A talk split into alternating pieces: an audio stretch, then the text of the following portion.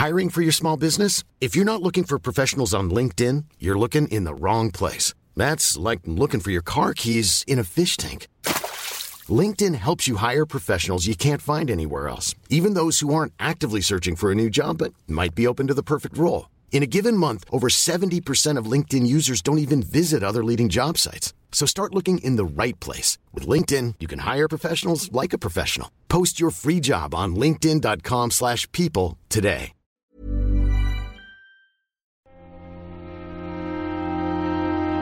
Muy buenas a todos y bienvenidos a El Nexo, una serie de pequeñas reflexiones sobre la actualidad del videojuego. En el programa de hoy seguimos un poco con el menú variado porque la verdad es que todavía no nos podemos centrar mucho en ningún tema en concreto. Primero porque mi falta de tiempo no me hace a lo mejor poder investigar uno de esos grandes temas que traían pasadas temporadas, ¿no? Estamos ahora muy de actualidad, ¿no? Muy de nueva generación, se avecinan también esos grandes juegos y cuando lleguen probablemente también eh, copen bastante tiempo del programa y todavía seguimos aquí pues con pequeñas reflexiones que también era un poco el espíritu del Nexo, ¿no? Con algunas cuantas noticias y con algunos cuantos temas que espero que, os interesen para esta semana. Comenzamos. Bueno, antes de empezar incluso, me gustaría hablaros de, de una... Es que ni siquiera lo llamaría noticia, ¿no? Es más que una curiosidad sobre, sobre Baldur's Gate 3, eh, por seguir también con esas acotaciones de, de lo que comentamos en el programa anterior, los que hayáis visto un poco mi vídeo en el que aparte de, de comentaros sobre Baldur's Gate y sobre lo que significa rolear en, en, en este género, ¿no? Eh, veíais también las imágenes por el canal de YouTube de las capturas que, que, hice y de mi personaje que me creé, pues habréis visto que era un personaje bastante genérico, ¿no? También porque no me lo ocurre mucho porque, yo que sé, cuando son para pruebas, previews y cosillas así, pues tampoco me voy a dedicar a hacerme un super personaje tres horas porque no tiene mucho sentido, ¿no? Eh, no lo vas a continuar durante toda la partida. Pero aún así, Sí que es cierto que cuando, por mucho que me den opciones locas en estos juegos de razas eh, extrañas, estrambóticas, con unos peinados súper locos, cuernos, tatuajes en la cara y movidas así, ojos de fuego y cosas así, mm, suelo tirar a hacerme el personaje más normal que te puedas echar a la cara. Y sé porque lo ha dicho Larian que no soy el único, ¿no? Eh, ha visto, Larian puede ver las estadísticas de las partidas y, un poco la, las decisiones que tomamos los jugadores, que entiendo que no solo a, nivel de menú y de personajes, sino también las decisiones que tomamos en las conversaciones. Pero, pero centrándose en eso, pues han aprovechado un poco para echarnos la bronca y decirnos que creamos personajes demasiado genéricos, que, que no han construido un menú de personaje para que, con un montón de opciones de las que comentaba antes de cuernos, colores extraños y razas estrambóticas, para que después nos hagamos al típico eh, hombre blanco, ¿no? Y, y ya no es solo por tema de, de género o el tema de raza, sino por, por el tema de que en el fondo estas estadísticas que recopilaba Larian, que, que creaban un personaje en base a ellas, ¿no? Y salía más o menos como se ha dicho así, hombre, un hombre blanco, eh, es porque la mayoría probablemente de los jugadores de Baldur's Gate sean un poco así, ¿no? Sean hombres y sean quizá incluso de raza blanca y, y por ello se quieren crear a, sí mismo en, el juego, ¿no? No se trata de que no seamos personas creativas, que es verdad que no lo somos. Eh, yo, por ejemplo, en, este, en este caso, no me he decidido a, volverme loco, ¿no? He intentado hacer pues un personaje eh, con el pelo largo, ¿no? Con barba y, y, tampoco me he salido mucho del patrón, realmente, ¿no? Pero, pero sí que intento de alguna manera en todos estos juegos hacer un personaje que mínimamente, mínimamente se parezca a mí o a la representación que puedo tener yo en un juego de fantasía, ¿no? Con el pelo un poco más largo, con más pelo evidentemente, eh, con barba, una barba bien poblada o cosillas así, ¿no? No me pongo tatuajes en la cara, no me pongo los ojos rojos, no me pongo cuernos, porque de alguna manera conecto menos con ese personaje si hago, si hago algo así. Pero es que la fantasía en el fondo está para ambas cosas, ¿no? Eh, la fantasía está para trasladarnos a nosotros, ese concepto que os he hablado algunas veces de avatarización, ¿no? Trasladarnos a nosotros, al videojuego y poder sentir, sentirnos de alguna manera representados en él.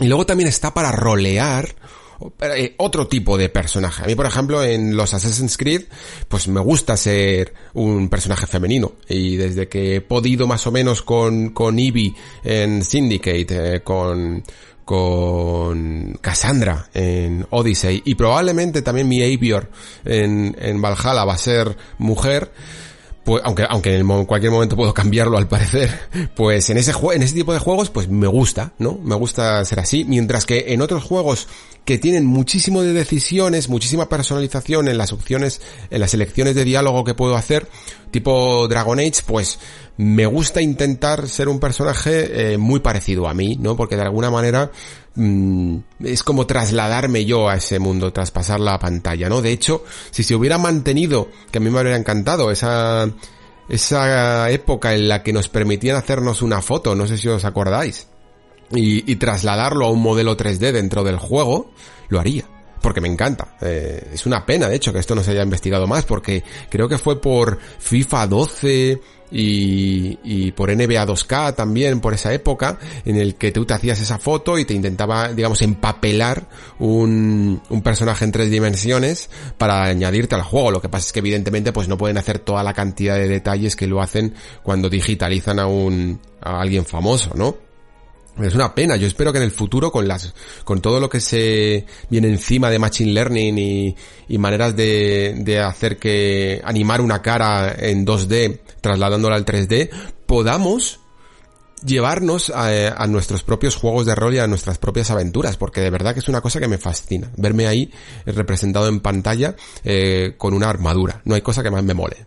Y esto si, vosotros sabéis con esto que he dicho vibrado un poco y, e imaginaros a vosotros mismos las, las posibilidades que podría tener el videojuego en el futuro, es producto de esa avatarización de la que hablo, ¿no? Y por lo tanto, en el fondo, aunque estaban de coña, Larian, no deberían de sorprenderles que los personajes más utilizados en Baldur's Gate 3 sean eh, humanos, sobre todo eso, ¿no? Humanos. ¿Por qué? Independientemente de que, de que sean masculinos o femeninos o, caucásicos o morenos, ¿no? Eh, son humanos porque queremos ser, ser un, un, humano en ese mundo, ¿no? Queremos vernos representados en él. Y, y, es una de las grandes cosas que tienen. Siempre está guay la opción de poder ser, yo que sé, un alienígena o una persona de otra raza en un Elder Scrolls, pero casi todo el mundo eh, va a elegir la opción de ser un humano común y corriente por esa conexión que, que consiguen los videojuegos. Si os interesa un poco el tema, me parece que en la, fue en la segunda temporada, mediados por ahí, no tengo ahora mismo el capítulo en mente porque se me acaba de ocurrir, en el que hablábamos de la burbuja de la identidad, ¿no? Hasta qué punto te llegas a conectar tanto con un avatar al otro lado de la pantalla y qué cosas estarías dispuesto a hacer y no hacer siendo ese avatar, ¿no? Si os interesa el programa, buscarlo, creo que se llama así, la burbuja de la identidad o algo así, porque la verdad es que quedó bien curioso.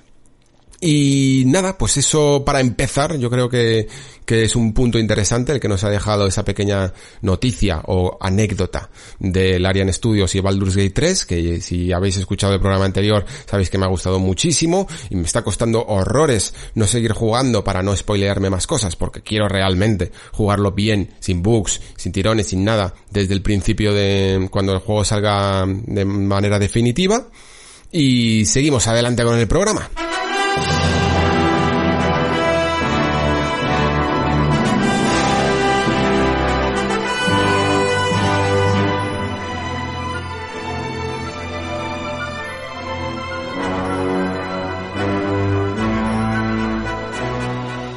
Y antes de empezar, incluso tengo aquí otra pequeña noticia que ha sido muy comentada tanto en redes sociales como en el Discord. También he visto a algunos de vosotros hablar de ella, sobre todo con mucha pena, ¿no? Y tiene que ver con, con Level 5, ¿no? Level 5. Eh, esta compañía de desarrollo japonés muy centrada no solo en el JRPG, que también, sino en juegos en el fondo muy de carácter oriental, ¿no? Muy de carácter japonés como Inazuma, Inazuma Eleven, Yokai Watch, eh, la saga Ninokuni, evidentemente, y también estos Profesor Layton, eh, que, que son quizás sus juegos más conocidos, pero que no son los únicos evidentemente porque Level 5 quizá mm, la nostalgia nos lleva más a la época de PlayStation 2 y que nos deja con una noticia un tanto triste eh, a medias, pero que en el fondo casi puede llegar a ser un anuncio no de un cierre, pero sí de un cierre para Occidente, ¿no? Porque, porque la filial, digamos, que tenía la compañía en Estados Unidos cierra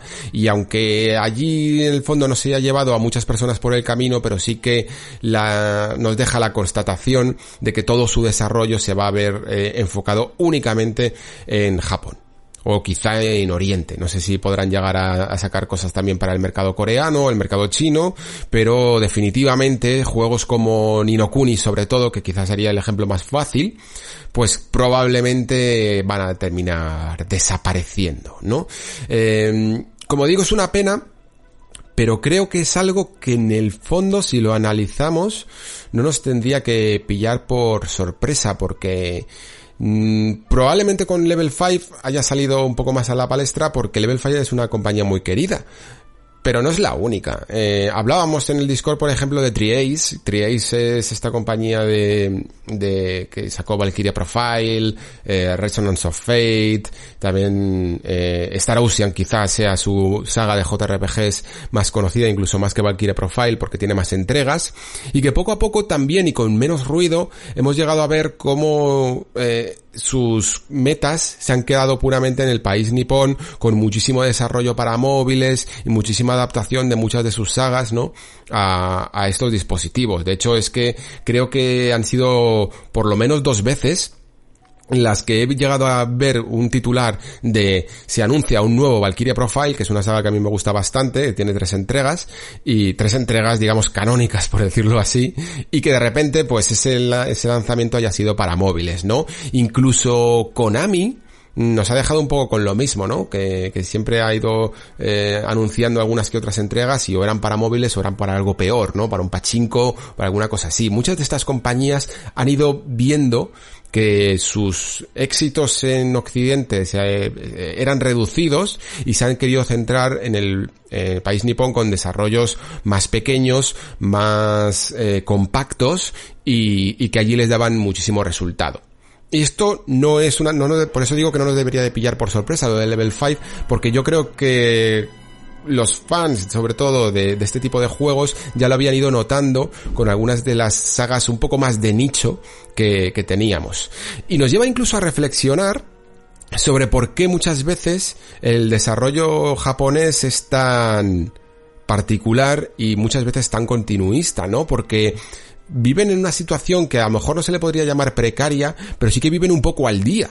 Eh, muchísimos de vosotros habéis dicho que probablemente esto ha ocurrido con Level 5 porque, bueno, en Inokuni 2 pues no salió del todo bien, probablemente no vendió muy bien y esto les ha obligado, entre comillas, a centrarse en otro tipo de mercado, ¿no? Y es verdad, eh, esto, esto es así, pero también Ninokuni 2 es un juego muy particular que intentó salirse un poco incluso de la norma de Ninokuni o de la norma de JRPG. No solo cambió esos, esos combates que eran un poco de semiturnos a un tipo de combate de acción, eh, sino que intentó hacer cabriolas un poco extrañas, pero interesantes cuanto menos, eh, mezclando el género con, con, componentes de estrategia en el que podíamos ir construyéndonos nuestro propio reino y cosillas así. Lo sabéis los que habréis jugado, ¿no? Que tenía algunas mecánicas bastante distintas. No eran quizá las más atractivas, pero sí que era una compañía que cuanto menos le intentaba dar un poco de originalidad a la cosa, ¿no?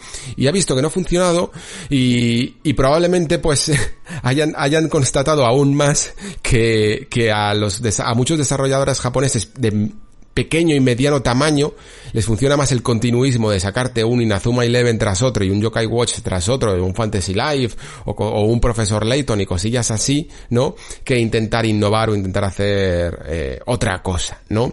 Yo creo que tiene un poco de esto, la verdad, porque solo hay que ver, por ejemplo, el, éxito de, saga, de compañías que han ido creciendo un poco en popularidad y también en tamaño como Atlus o incluso como Neon Falcon, ¿vale? Porque Atlus es quizá demasiado grande ya a día de hoy, pero Neon Falcon es una compañía que quienes lo conozcáis sabéis que siempre hace el mismo tipo de juegos desde toda la vida. Eh, Elise eh, es una saga que ha ido cambiando de perspectiva, ha ido adaptándose al 3D poco a poco de una manera muy pasito a paso, pero digamos que el core del juego, la esencia, el núcleo es el mismo de siempre, ¿no?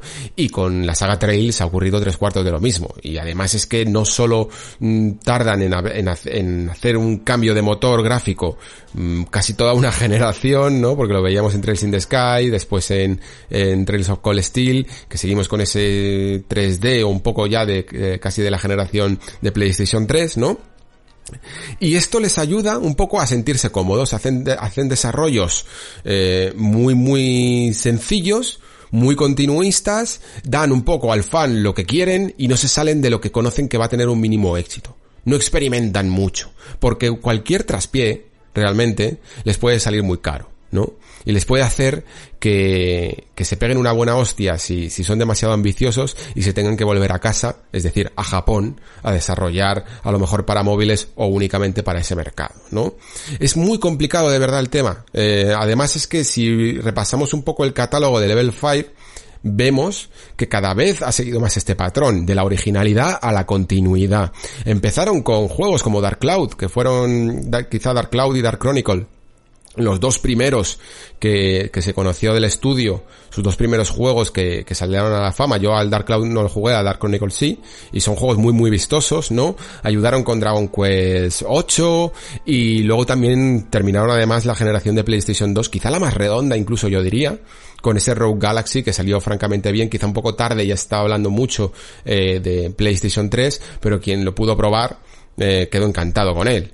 Y luego ya pues tuvo su época con, con los profesor Lighton, los, cuatro o cinco profesor Lighton ¿no? que salieron, eh, Inazuma Eleven también, y sí que salió Senino Kuni, que le ponemos mucho como referencia, pero que si os fijáis, a partir del momento en el que salió Nino Kuni, más o menos, eh, pues que salió en 2010 o así, eh, no, no sacaron mucho más a ese nivel, ¿no? Digamos, de ambición. Se quedaron siempre, pues, con sus Inazuma Eleven sacando uno tras otro, muchos ni siquiera saliendo de Japón. Eh, Yokai Watch exactamente tres cuartos de lo mismo, salió el primero, mm, al final no tuvo tanta pegada como se esperaba, y los demás Yokai Watch que programaron fueron ya directamente para el público de Japón. Salió ese Fantasy Life, esas mezclas de Profesor Layton con Phoenix Wright, y poco más. Luego era simplemente centrarse en yokais, en, en Inazuma Eleven, eh, para la versión de Switch, y, perdón, el Yokai Watch para la versión de Switch, Inazuma Eleven para incluso teléfonos móviles, ¿no?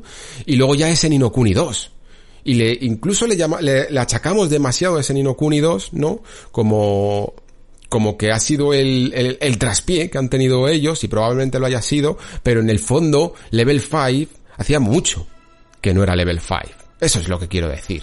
Ya hacía mucho, igual que en su momento también ocurrió con Triace, que os lo ponía de ejemplo, que dejó de ser Triace y, y Level 5 estaba ya muy muy enfocada prácticamente a, a desarrollo para el mercado japonés. Es una lástima que ocurran estas cosas porque vamos perdiendo pequeñas compañías de nicho en el camino, aunque surgen otras, y otras no desaparecen. Y, como digo, es una lástima, pero de alguna manera parece que es ley de vida, ¿no? Eh, las, las consolas, el desarrollo cada vez son más ambiciosos, es más difícil hacer determinados tipos de juegos, requiere mucha gente, requiere mucho desembolso y o te mantienes pequeño, te mantienes quizá en una plataforma más pequeña o con, o con motores humildes como hace como hace Trails of Cold Steel, es decir, eh, Neon Falcon, incluso yo diría que hasta Atlus, que a día de hoy es un poco más gigante, ¿no? Eh, es relativamente conservadora con su saga más grande y que más vende como es Persona, y con Persona 5, Persona 5 digamos que salió en PlayStation 4 un poco por la época, porque el motor que tenía Persona, Persona 5 estaba hecho en el fondo para que lo moviera una PlayStation 3 y el juego salió en PlayStation 3. Pasó lo mismo con Persona 4, ¿no? Que salió en la época de PlayStation 3, pero que que, que, salió para PlayStation 2, ¿no? A final de, a final de generación ya pasada. Eh, no recuerdo exactamente si era 2007 o 2008. O sea, ya estaba PlayStation 3 en el, en el mercado. Y tienen que sobrevivir así, y siempre han tenido que sobrevivir así, a base de ser humildes, y muchas veces, pues, un pequeño error o, o una falta de previsión o cualquier cosa de estas, pues, que se las fulmina. Y como digo, es una lástima, porque yo no espero, sinceramente, mmm, ningún Valkyria Profile nuevo ya, más allá de que salga por lo menos del mercado, del mercado japonés, nos retrotrae casi a esa época en la que Square Enix también hacía sus juegos, eh, como este Type 0 cuando salió en PSP, o las versiones de Before Crisis que salían para móviles y se quedaban en Japón y aquí lo único que podíamos hacer es añorarlas y soñar con ellas, ¿no? Y poco a poco Square Enix fue creciendo y fue incluso trayendo esos mismos juegos y todo lo que hacía a Occidente. Pero es, algo, es algo que ha ocurrido toda la vida. Hay un mercado paralelo, digámoslo así, en Japón y, y muchas compañías a medida que, que, la tecnología va evolucionando, pues se quedan un poco a medio camino. Es una lástima porque además que teniendo una consola como Nintendo Switch, una consola que, que voluntariamente se presta a una generación anterior, es, es cuanto menos una lástima que no la puedan aprovechar, ¿no? que no se pueda quedar ahí un poco ese desarrollo para que muchas compañías que no tienen tanto tirón gráfico no, no se vean tan, tan necesitadas de competir a esos niveles.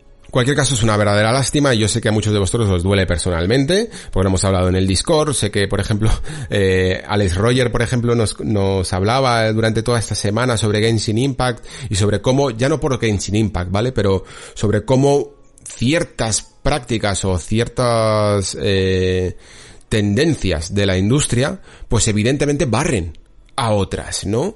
Y yo os hablaba la semana pasada del juego portátil, que, que, ha tenido un poco de debate también interno en el Discord sobre si el juego portátil sigue existiendo o no, y es verdad, algunos de vosotros comentabais que, que sigue existiendo de alguna manera a través de, de, la plataforma móvil, de los juegos móviles, ¿no?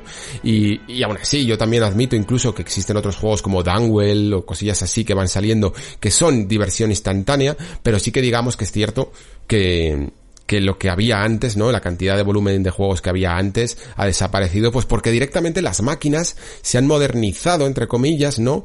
Y admiten juegos mucho más más profundos, por decirlo así, ¿no? Más ambiciosos. Y, y este tipo de juegos también de, digamos, nicho japonés, pues también eh, en algunos casos pueden llegar a haber reducido ese público y a mí me da mucha lástima que desaparezcan, no desaparecen del todo como digo, porque se quedan en Japón, pero para nosotros un poco al caso es exactamente lo mismo. Luego, sin embargo, por ejemplo, hay otras como Ryoga Gotoku, que ha estado al borde de, yo que sé, no de la desaparición, pero de, del sí que, sí de la desaparición en Occidente varias veces, y sin embargo ahora pues goza de una vida más saludable que nunca, ¿no? Ya no solo con Yakuza 7, sino con todas las reediciones, el apoyo que tiene de Xbox, o sea que también puede ocurrir el caso contrario. Pero lamentablemente sí, el fan del nicho, aquí somos muchos fan de, de, ese tipo de nicho japonés, pues peligramos, siempre hemos peligrado, ¿no? Siempre, siempre hemos tenido que lidiar con importaciones, con juegos que no llegan y con cosillas que pueden llegar a desaparecer.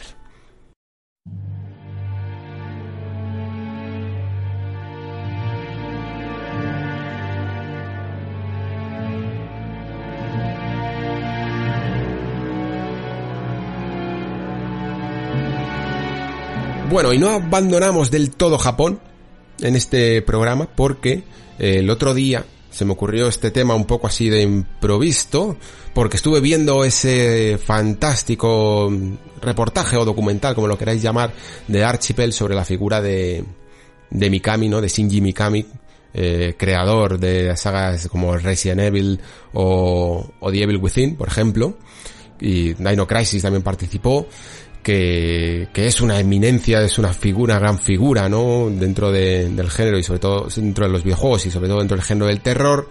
Y me hizo un poco reflexionar sobre algunas de las cosas que decía que me parecían muy muy interesantes. Y también sobre el género, ¿no? Porque quizá el terror eh, todavía no hemos podido llegar aquí a tocar en el nexo mucho de él, no han salido del todo todavía juegos que, que nos hagan hablar mucho de, del terror, también mi relación con, con el género es no amor-odio, evidentemente, porque nunca lo odio, pero sí es una especie de amor-respeto, ¿no? Eh, aunque esto puede cambiar en el futuro, porque por ejemplo recientemente se va a publicar dentro de poco, quiero decir, ese Amnesia Rebirth, del cual la verdad es que debo admitir que me tenía un poco liado porque ese nombre de Rebirth lo han utilizado algunas veces como para hacer revisiones o remakes de algunos juegos, ¿no? Y pensaba que era una especie de remake de Amnesia de Dark Project, el primer Amnesia.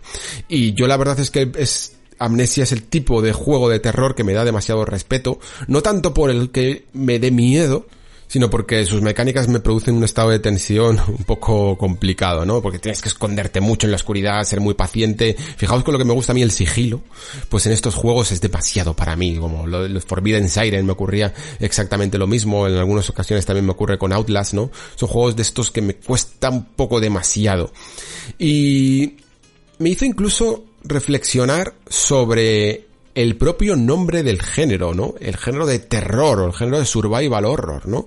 Porque fijaos que los videojuegos ocurre algo que, que, es que la forma que tenemos de dividir los géneros tienen que ver un poco pues con su núcleo, ¿no? Con su núcleo jugable, sobre todo con sus mecánicas. Es decir, si tú juegas a un juego de puzzles, el género de puzzles se llama así, indica que estás ante un rompecabezas, ¿no? Un género de la conducción, pues son mecánicas de conducción.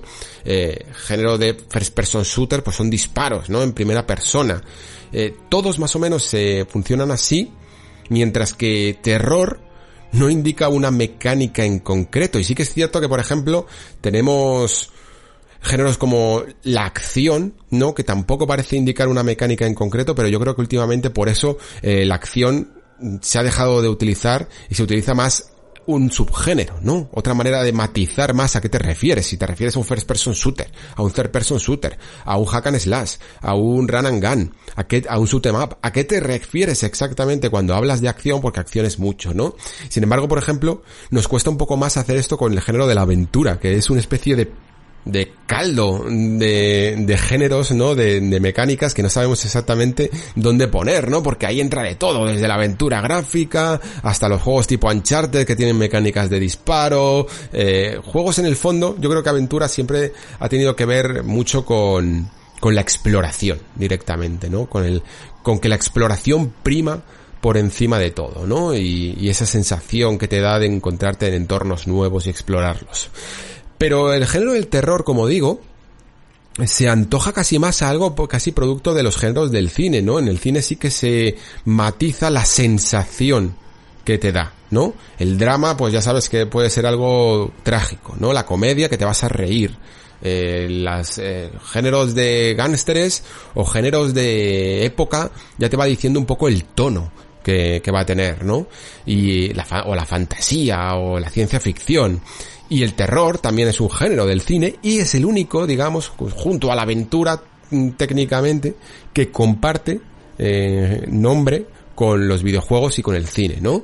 El terror. O la, aquí le llamamos survival horror y casi me gusta más porque, bueno, porque tiene un poco de esa mecánica que hay que hacer en estos juegos de terror, ¿no? Es sobrevivir es mantenerte vivo. Y eso es exactamente lo que me produce muchas veces tanta tensión, ¿no? Mantenerse vivo. Algo que en otros juegos también tienes que hacer, ¿no? Mantenerte vivo, pero que en el género realmente te pone los pelos de punta. Así que mientras escuchaba aquí al bueno de Mikami en este reportaje de Archipel hablar del género y hablar de su historia, que ahora también pasaremos a comentar, pues también me puse a, a, plantearme qué es exactamente lo que hace bueno a un juego de terror, o al menos hace que a mí me funciona exactamente un tipo de juego hasta tal punto que muchas veces me da demasiado respeto y otros que no me da tanto, ¿no? Y ese, yo creo que es ese factor de supervivencia. Hay cosas que, por ejemplo, en un juego de terror que a mí me cuesta mucho ver. Por ejemplo, Dead Space es un juego que a mí no me da del todo miedo técnicamente, ¿vale? No me da tanto miedo los, los enemigos en sí, porque creo que tienes bastantes armas con las que defenderte.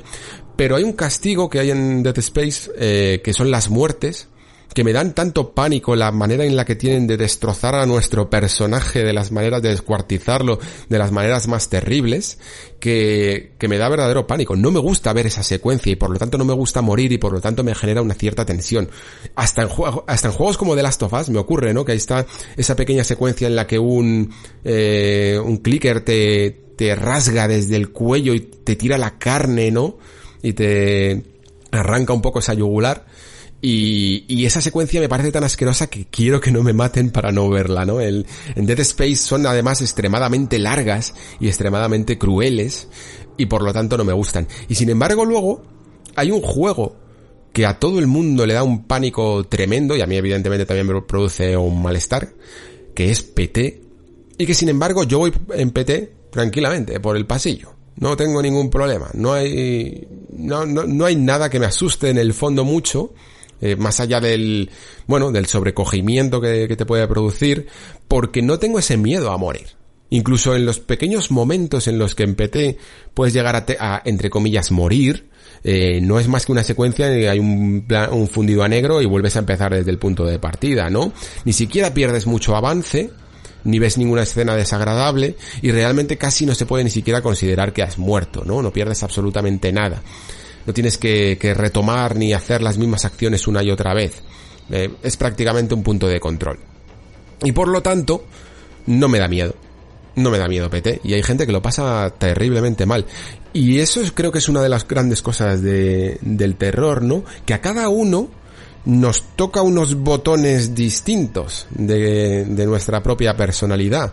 En mi caso, tiene más que ver con, con que ese, ese estado de, tensión que lo paso muy mal, los puntos de control, las muertes me hacen pensar, tengo que volver a repetir todo esto si me matan, por favor no me mates, ¿vale? Y eso es, una tensión que me generan que me cuesta mucho, porque los juegos de terror avanzo muy, muy despacio, me cuesta mucho y tengo que asegurar cada paso y, y me molesta mucho repetirlo. Y luego hay gente que le, que le aterran más los sonidos incluso que la imagen, o hay gente que directamente es que no puede jugar. En Silent Hill a mí, la imagen me aterra mucho menos, por ejemplo, que los sonidos. Esos sonidos metálicos casi oxidados, ¿no? Y, muy, muy repetitivos todo el rato, que te amartillan el oído, eh, me ponen en un estado mmm, catatónico, de verdad. O sea, está súper, súper bien conseguido. Y luego, por supuesto, también están las armas, ¿no? Evidentemente, a cuantas más armas tengas a tu disposición, yo creo que menos miedo puede llegar a dar el juego, aunque haya algunas honrosas excepciones, pero yo creo que más o menos eh, los, los juegos saben que si cuantas menos herramientas le den al jugador y más sea simplemente correr, esconderse y generar ese tipo de situaciones, pues más eh, peor lo van a pasar. Yo siempre me acuerdo, por ejemplo, de Haunting Ground. Capcom ha tenido varios estilos de terror a lo largo de su historia y ha tenido desde Resident Evil, los cuales en el fondo pues Mm, a lo mejor cuando con el primer Resident Evil en su época me podía dar un poco de miedo, pero después evidentemente no. Y Hunting Ground, como digo, pues es un juego que lo probé. Creo que me conseguí que conseguí llegar al segundo personaje, digamos que en Hunting Ground te van persiguiendo tres maniáticos distintos, ¿vale? En, en un caserón y me conseguí acabar toda la primera parte del primer que te persigue, que es una especie de loco eh, gigantón, y, y, que hace unos sonidos muy, muy, muy tétricos en la escena de muerte y que dan lugar a pensar lo peor. Eh, y a partir de ahí y, lo dejé. O sea, fue como en plan, mira, no, no voy a seguir porque lo estoy pasando realmente mal, ¿no? Con, con, este juego, aunque está tan bien hecho que me da mucha rabia no poder seguir jugándolo. Y luego hay otros juegos que incluso sin armas, eh, sí que puedo, sí que puedo jugar. Y curiosamente, como digo, que Kamikami puede llegar a ser considerado uno de los padres del terror, eh, es un, es una, un, es un artista que nunca ha buscado, en el fondo, tanto, tanto, tanto este, este estilo, ¿no? Decía que incluso en su equipo, eh, cuando estaba haciendo los Resident Evil, no buscaban tanto el terror como esa mezcla también con acción y que incluso el terror que se lleva ahora con juegos como a lo mejor pues como Amnesia mismamente o como Outlast o como incluso Resident Evil 7, eh, no es exactamente el estilo que a él le gusta, que incluso su equipo mmm, no eran fanáticos de los juegos de los juegos de terror, ¿no? Por eso siempre lo mezclaban un poco más con armas, con cosillas así. Pero quizá del documental hay una parte que, que me llamó mucho la atención, bueno, me llamaron mucho la atención varias partes. De hecho, no sé si estaba confirmado porque me hace mucha gracia cuando habla de Resident Evil 3 y Resident Evil Code Verónica afirmando un poco lo que todo fan ha dicho siempre, ¿no? Que Resident Evil 3 era un juego un poco más eh, dedicado al ultra fan, pero menos merecedor quizá de ese nombre de 3, ¿no? Mientras que Code Verónica sí que parecía un juego más completo, ¿no? Más merecedor de, de a lo mejor de ese, de ese número 3 en vez de Resident Evil 3. Y curiosamente dice que es que por determinadas cosas que ocurrían con la plataforma en cuestión, que entiendo que se referían a, a Dreamcast, ¿no? Eh, no se pudo llamar 3. No sé exactamente cuál podía llegar a ser la razón detrás de algunos acuerdos que podía haber entre, yo que sé, entre Sega, PlayStation y, y Capcom en su momento, pero parece que, que eso influenció en el fondo en, en la forma de numerar la saga a día de hoy, en la historia de la propia saga, lo cual es curioso.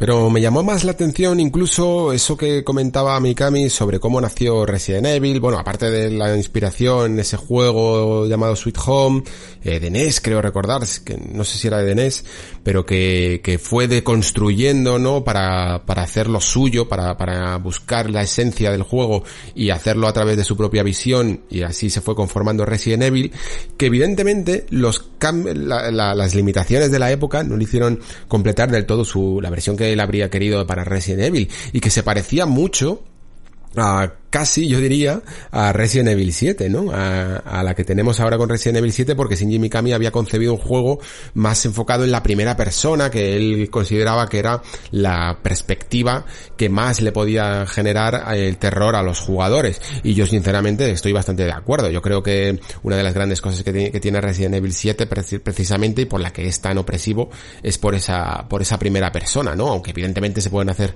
se puede hacer de todo, ¿no?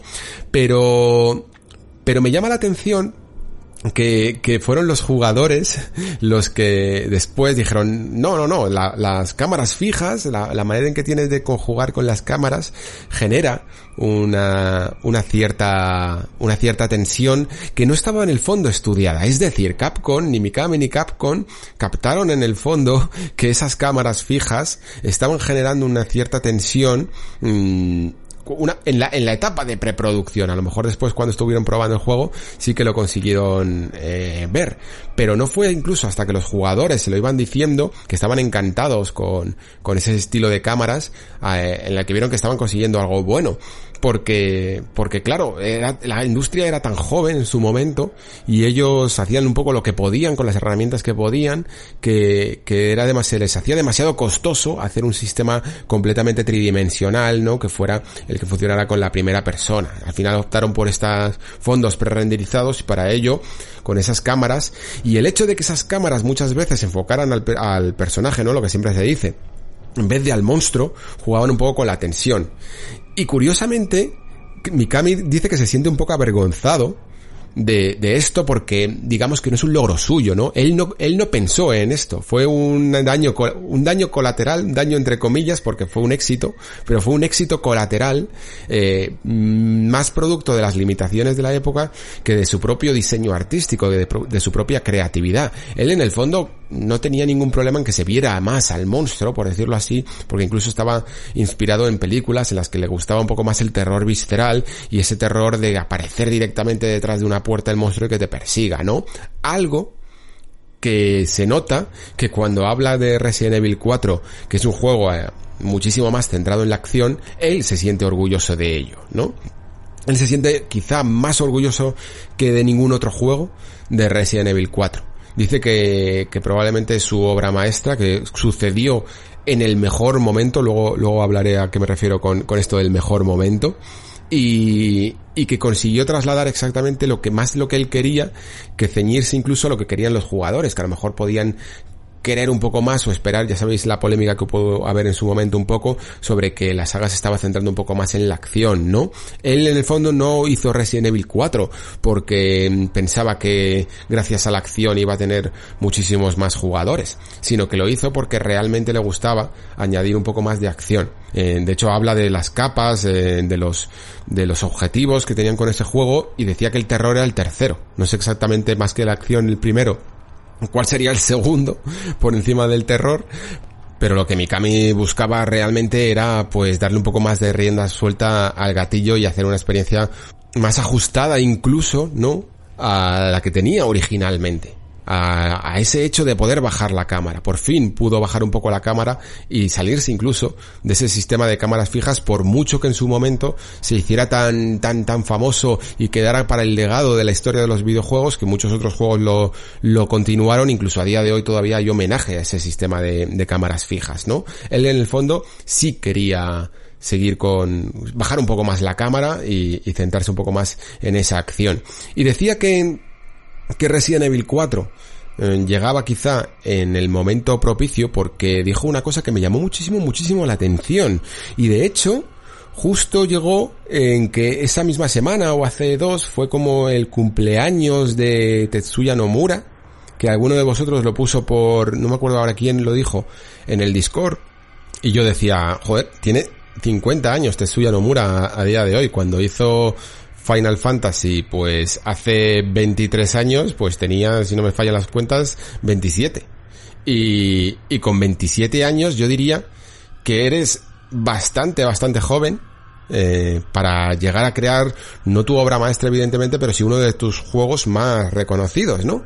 Normalmente, por ejemplo, en, en literatura, suele ser que, que un escritor va poco a poco, sí que es verdad que a lo mejor llega un momento en el que ya es muy mayor, pero va poco a poco puliendo su estilo hasta que encuentra un, un ¿no? En la madurez en, en, sus años más tardíos incluso, donde alcanza la, la, verdadera maestría, ¿no? Sin embargo, Mikami en el reportaje decía una cosa bien curiosa y es que esto en videojuegos no sucede así, sino que los desarrolladores van teniendo una especie de montaña, ¿no? Van cogiendo experiencia, pero llega un punto en el que un desarrollo de un videojuego eh, requiere de tanta energía, es tan cansado que también vas hacia abajo, ¿no? Alcanzas tu cenit de, de esa mezcla perfecta entre, entre creatividad, entre experiencia y energía, porque tienes que dedicarle muchísima energía a ello y tienes que ser relativamente joven, ¿no?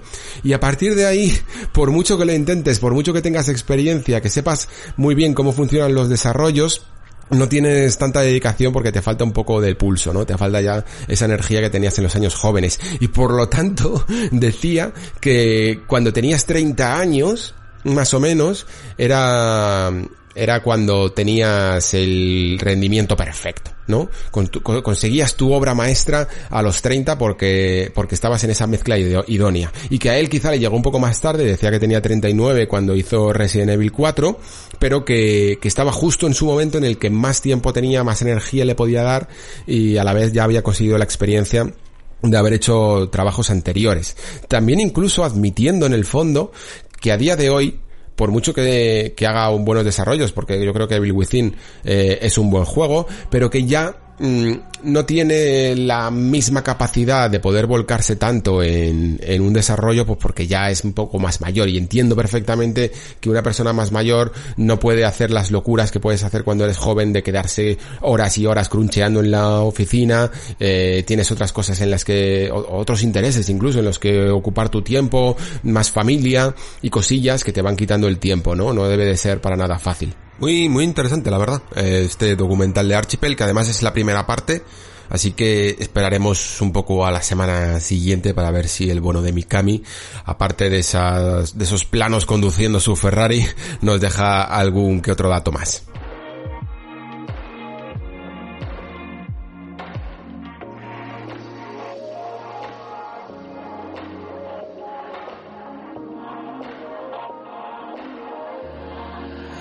Hoy la cosa va de menús. Parece que la nueva generación está pues muy interesada en que vayamos conociendo absolutamente todos los detalles sobre ella, pero muy poco a poco y ahora toca hasta un vídeo especializado en los menús, ¿no?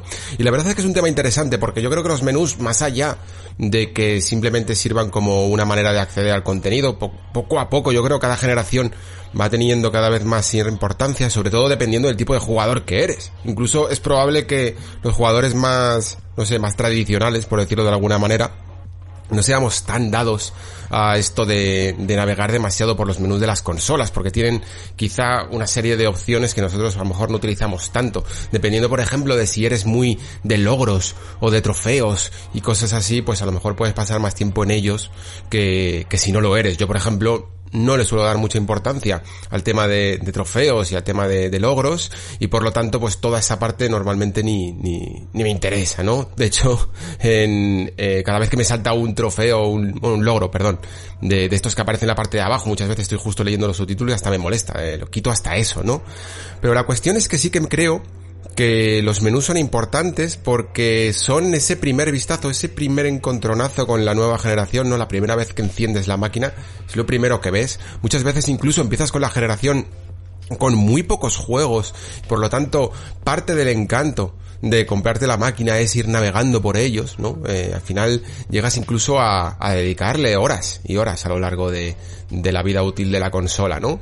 Por lo tanto son importantes, creo que tienen que ser vistosos, creo que tienen que ser accesibles y digamos que que esta generación, pues eh, yo creo que han estado bastante bien, aunque es probable sí que Xbox en todos esos cambios haya tardado un poco más, a lo mejor, en encontrar el momento. Así que vamos a intentar ya aprovechando que Sony ha hecho su, su revelación de, del nuevo menú de la consola, aunque todavía no se han visto todas las opciones, y Xbox parece que ha definitivamente aclarado que el menú que está actualmente en Xbox One va a ser el mismo que saldrá en Series X, solo con que solo habrá algunas modificaciones, con como el hecho de que, bueno, eh, el menú no estaba a 4K cuando por ejemplo la Xbox Series X yo creo que podía, eh, perdón, Series X One X, creo que podía haber movido ese menú a 4K perfectamente, ¿no?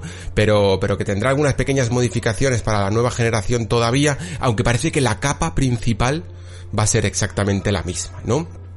Comenzando quizá por el de PlayStation 5 por el hecho de que se ha llevado un vídeo completo, ¿no? Y, y, por el hecho también, como digo, de que el Xbox todos lo podéis ver en vuestras casas si tenéis una consola. Sí que destacaría quizá la elegancia, ¿no? De en general todas las interfaces de, de PlayStation, quitando la primera PlayStation, ¿vale? Que tenía un menú terrible. Eso en el caso de que, de que pasaras por, por él, claro, porque evidentemente todavía estaba hecho un poco como de forma secundaria, ¿no?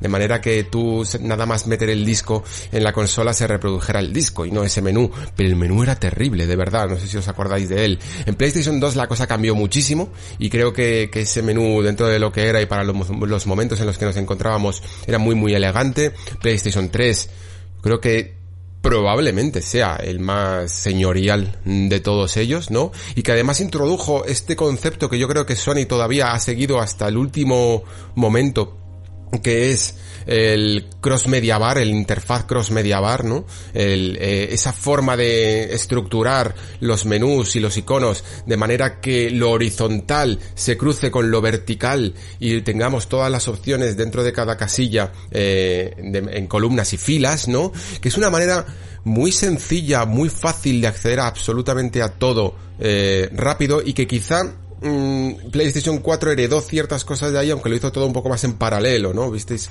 siempre habéis visto en PlayStation 4 que todos los menús se todos los iconos se, se distribuyen de manera horizontal y tenemos como dos filas directamente. Hay alguna que otra cosa en vertical, pero más o menos se transforma todo en estas dos filas, ¿no?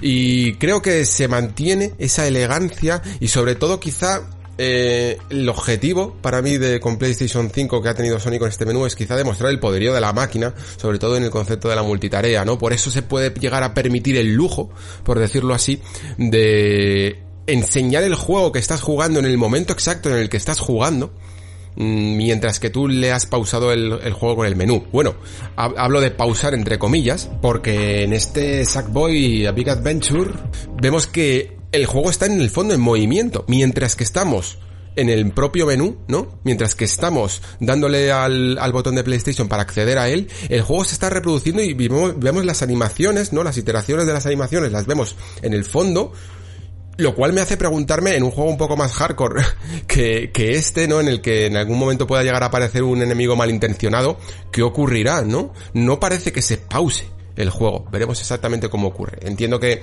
que para determinados tipos de juegos lo lógico es que se pausara, pero me ha parecido bastante curioso el hecho de que esto no sucediera, ¿no? Eh, pero sí que creo que está hecho para ser eso, espectacular, ¿no? Todo se ve como muy limpito, deja esa imagen, baja los iconos en la parte de horizontal, en el menú de pausa del juego con el menú para, para que veamos ese fondo, ¿no? Ese, ese juego reproduciéndose y podamos ver ese sistema nuevo de tarjetas que se han inventado y que parece bastante útil, de nuevo, como digo, ¿no? Para aquel tipo de jugador que realmente disfrute de, de sacarle todo el partido a, a cada uno de los a cada una de las opciones que pueda llegar a tener estos juegos desde noticias oficiales desde directamente el menú eh, información sobre cada nivel, información del progreso que tienes de cada, no solo de los trofeos, sino de lo que te queda todavía para conseguir cada uno de los trofeos, todas las imágenes que hayas podido hacer tú o todas las imágenes que hayan podido hacer tus amigos, ¿no? Toda esa distribución que ahora le llaman en tarjetas, eh, queda un poco relegado a esa mitad de la pantalla, ¿no? Y, y las opciones que puedes tener con el mando, con el juego, con el volumen, quedan en la parte inferior, casi como si fuera el, los menús de un Windows o de un Mac que aparecen un poco en la parte de abajo, ¿no?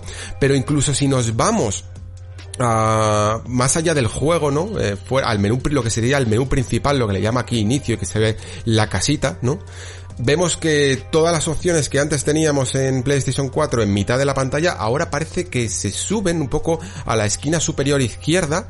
No parece que sea como el punto más relevante cuando en el fondo va a ser en el lugar donde manejemos, porque se le quiere dar toda la presencia, más lugar en pantalla a todas esas opciones nuevas que, que he estado comentando, ¿no? Las noticias del juego, qué amigos están jugando a él, cómo van tus logros. Un montón de opciones que, como digo, si eres el tipo de jugador que le gustan esas opciones, pues creo que te van a poder ser útil. Yo personalmente la verdad es que todavía tengo ganas de ver hasta qué punto mm, me son necesarias, porque yo la verdad es que en el tema de menús, quizá más allá de algunas capturas que tengo que hacer por el trabajo y cosillas así, no suelo prodigarme mucho en, mirar temas de comunidad o, temas de trofeo, etcétera. Pero sí que es cierto que hay algunas cosillas eh, que me parecen interesantes, en, sobre todo con esto que están haciendo con las ventanas, ¿no? Aparte de las tarjetas, tenemos opciones para, digamos, eh, conectarnos con otros amigos, ¿no? Y poder hacer una especie de streaming personal de nuestra partida para que lo pueda ver eh, nuestro amigo en cuestión y nosotros incluso podamos ver el suyo.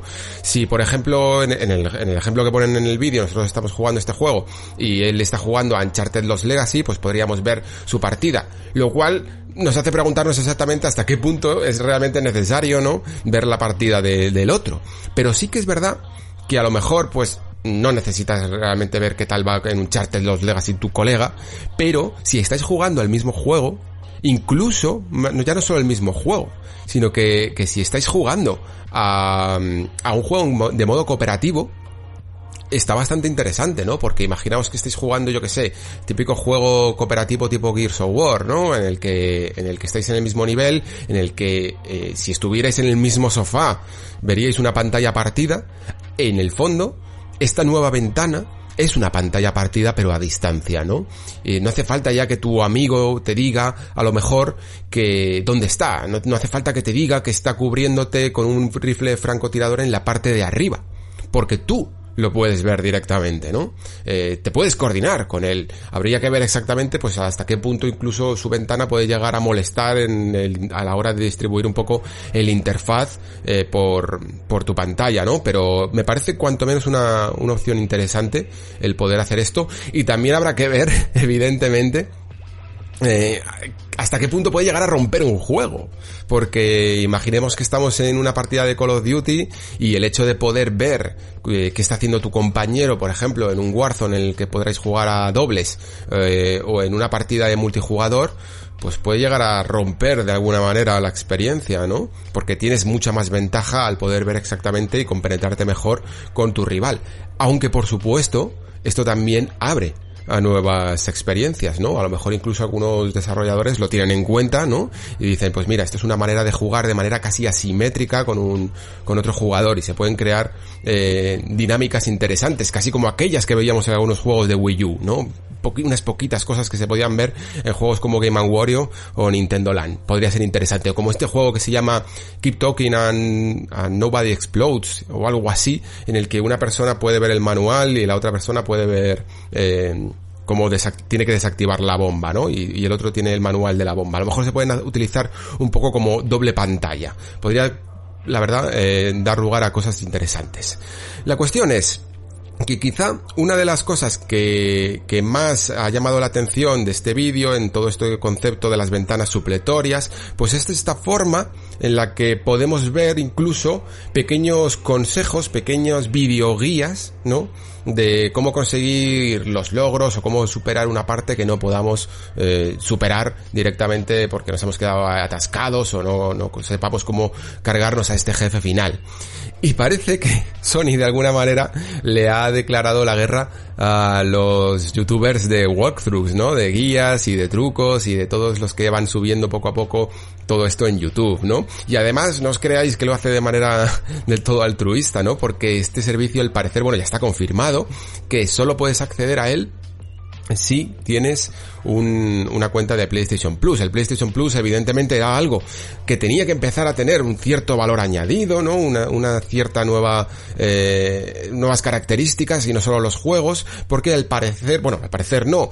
Evidentemente PlayStation Now, en esa competencia feroz que tiene que hacer o que va a tener que hacer sobre todo en la siguiente generación contra Xbox Game Pass, pues mm, va a tener quizá el peso de conseguir ese catálogo, esa cartera de juegos por suscripción, ¿no?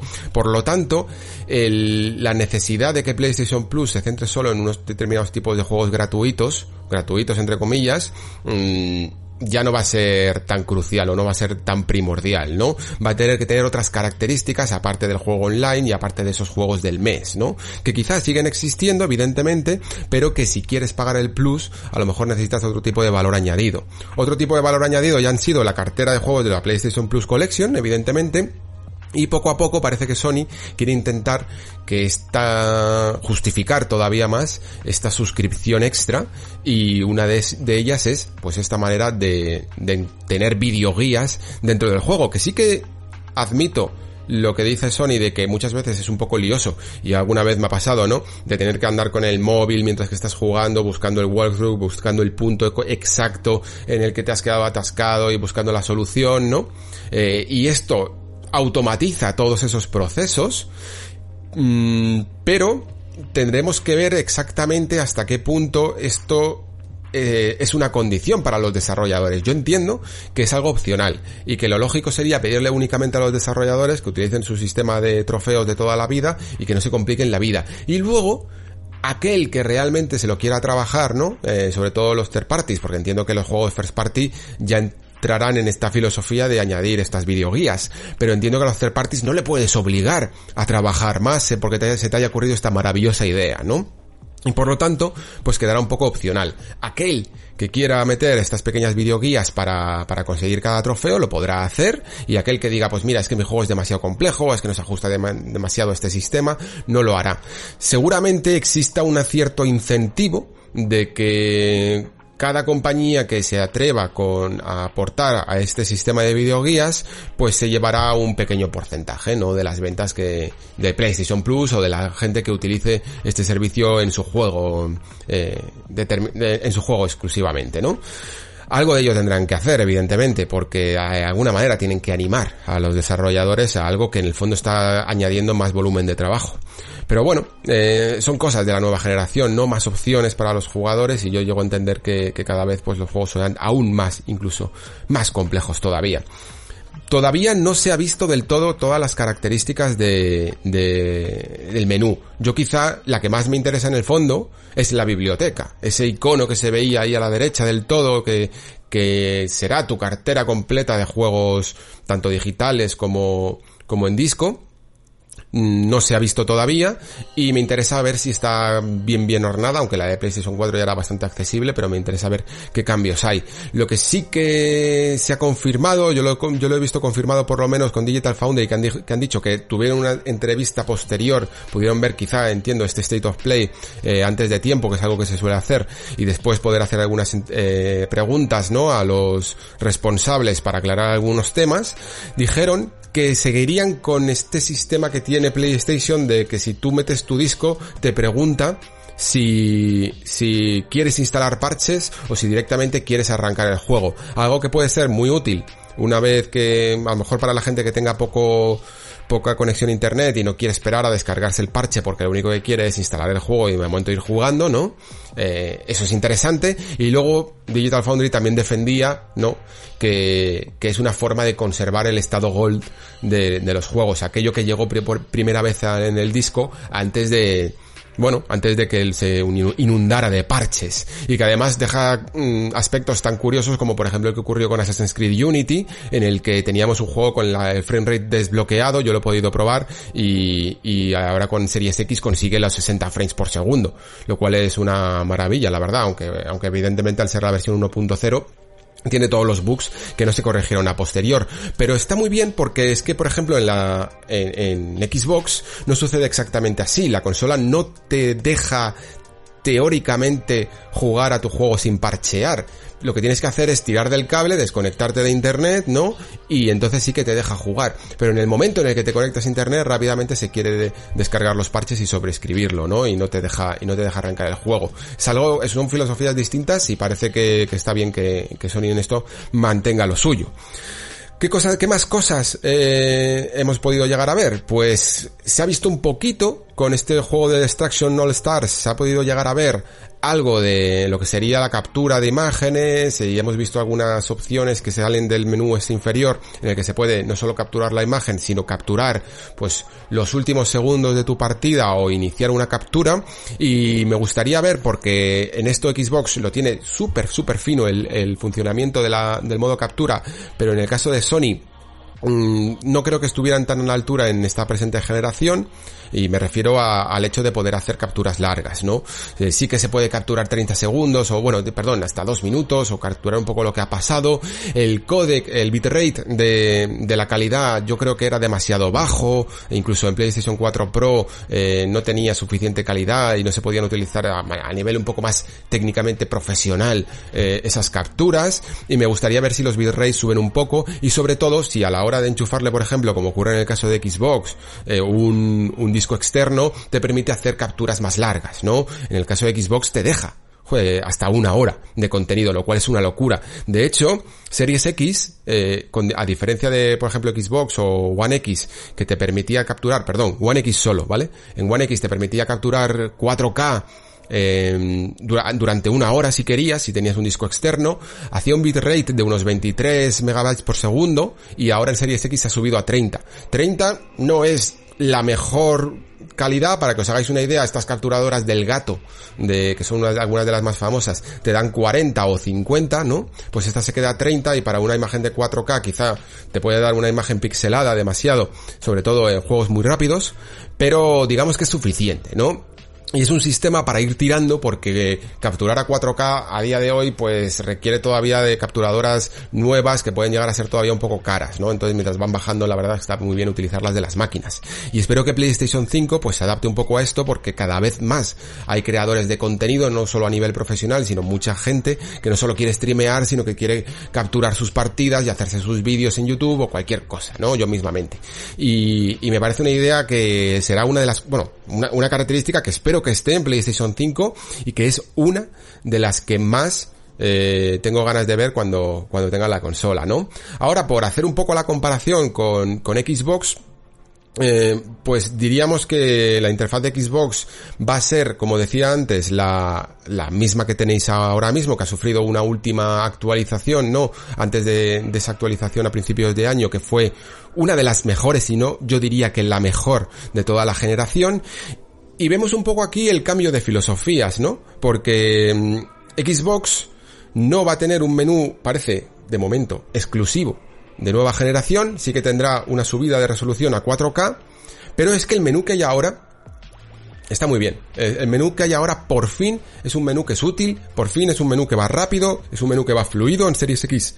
Va todavía, todavía muchísimo, muchísimo más fluido y, y realmente es una maravilla yo creo navegar por él. Ahora mismo por la tienda, cuando vas mirando esos volúmenes de, de ofertas, de, de imágenes de juego que tienen que ir cargando según vas bajando, según vas bajando, tienen que ir cargando en stream, va perfecto, va fluidísimo por fin y da gusto navegar por todos los menús, ¿no? Entonces yo creo que ahora que han conseguido por fin una interfaz relativamente amigable, aunque no sea nueva, me alegra en el fondo que no lo toquen, aunque evidentemente yo siempre soy fan de que el golpe es el efecto wow que te produce una nueva máquina cuando encuentras un menú eh, nuevo, ¿no? Como en el caso de PlayStation 5. Lo que pasa es que, como os digo, no, no me preocupa tanto en el caso de Xbox porque tienen filosofías distintas. En primer lugar, Xbox eh, necesita utilizar un menú que no solo va para una máquina, sino que va para muchas máquinas, va para muchos servicios, porque aparte tiene el, Game Pass en PC, tiene el xCloud en móviles,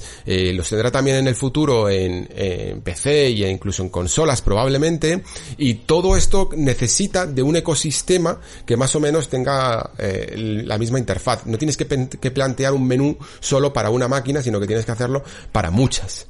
Y, y eso hace que sea un poco más laborioso.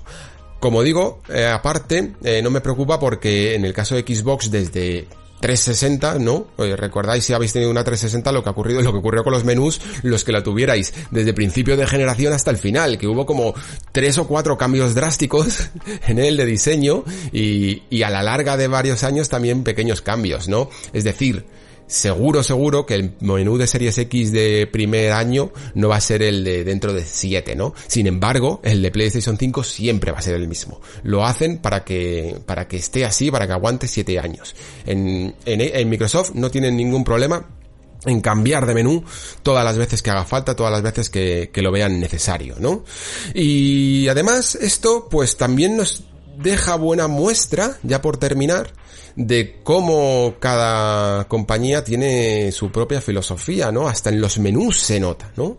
Esa filosofía que quizá tenga PlayStation ahora para esta generación, aunque ha quedado un poco diluida por el hecho de que los juegos, al menos los de primera jornada y de segunda, eh, vayan a ser intergeneracionales, como en el caso de, de este Sackboy Adventures o de, o de Miles Morales o de, sobre todo, Horizon Forbidden West, ¿no? Que van a salir también en PlayStation 4, pero sí que es una máquina que tiene un determinado carácter rupturista ¿no? Sí que aunque se haya quedado un poco diluida esas palabras de Jim Ryan de, de creemos en las generaciones, en el fondo sí creen un poco más en las generaciones, sí que quieren hacer un poco más de borrón y cuenta nueva, a la larga yo creo que lo vamos a notar. Y el menú es buena muestra de ello, ¿no? Es un cambio completamente radical con lo que teníamos en PlayStation 4.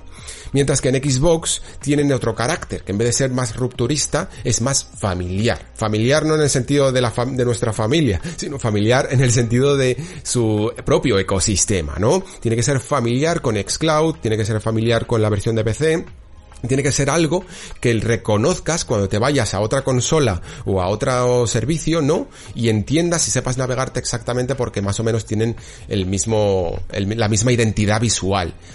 Y como digo, me gusta ver al menos en esta generación que cada máquina que cada una de las dos marcas eh, tiene esa identidad visual y tienen una manera de diferenciarse. Y veremos un poco, pues, a lo largo de la generación cómo va evolucionando esto, evidentemente.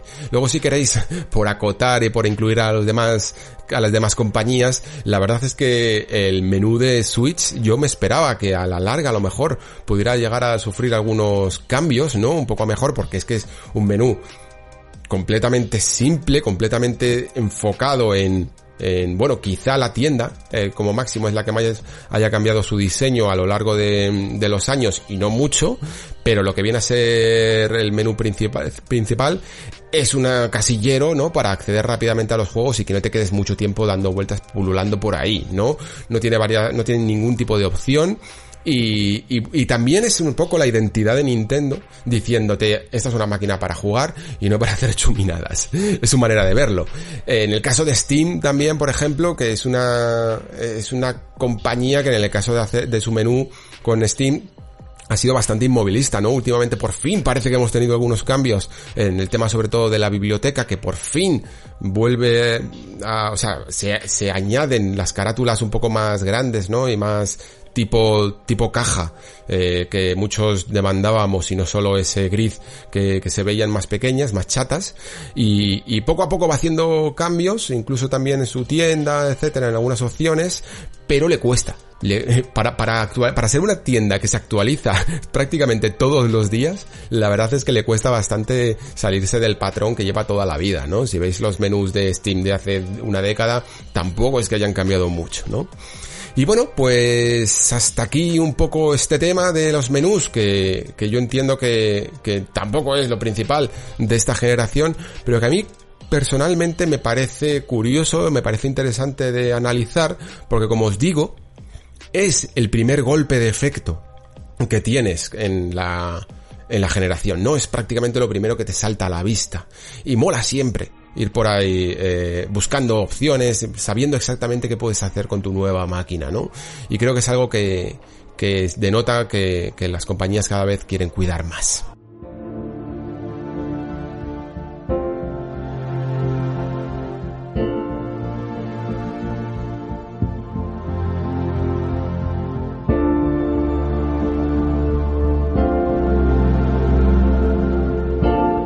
Y bueno, el siguiente tema es uno que tengo la sensación de que va a aparecer por aquí por el Nexo unas cuantas veces más a lo largo de los años, incluso yo diría, porque queda todavía mucho tiempo para que para que veamos los juegos que Bethesda va a lanzar en la siguiente generación ahora también con el sello de Microsoft Game Studios o de Xbox Game Studios.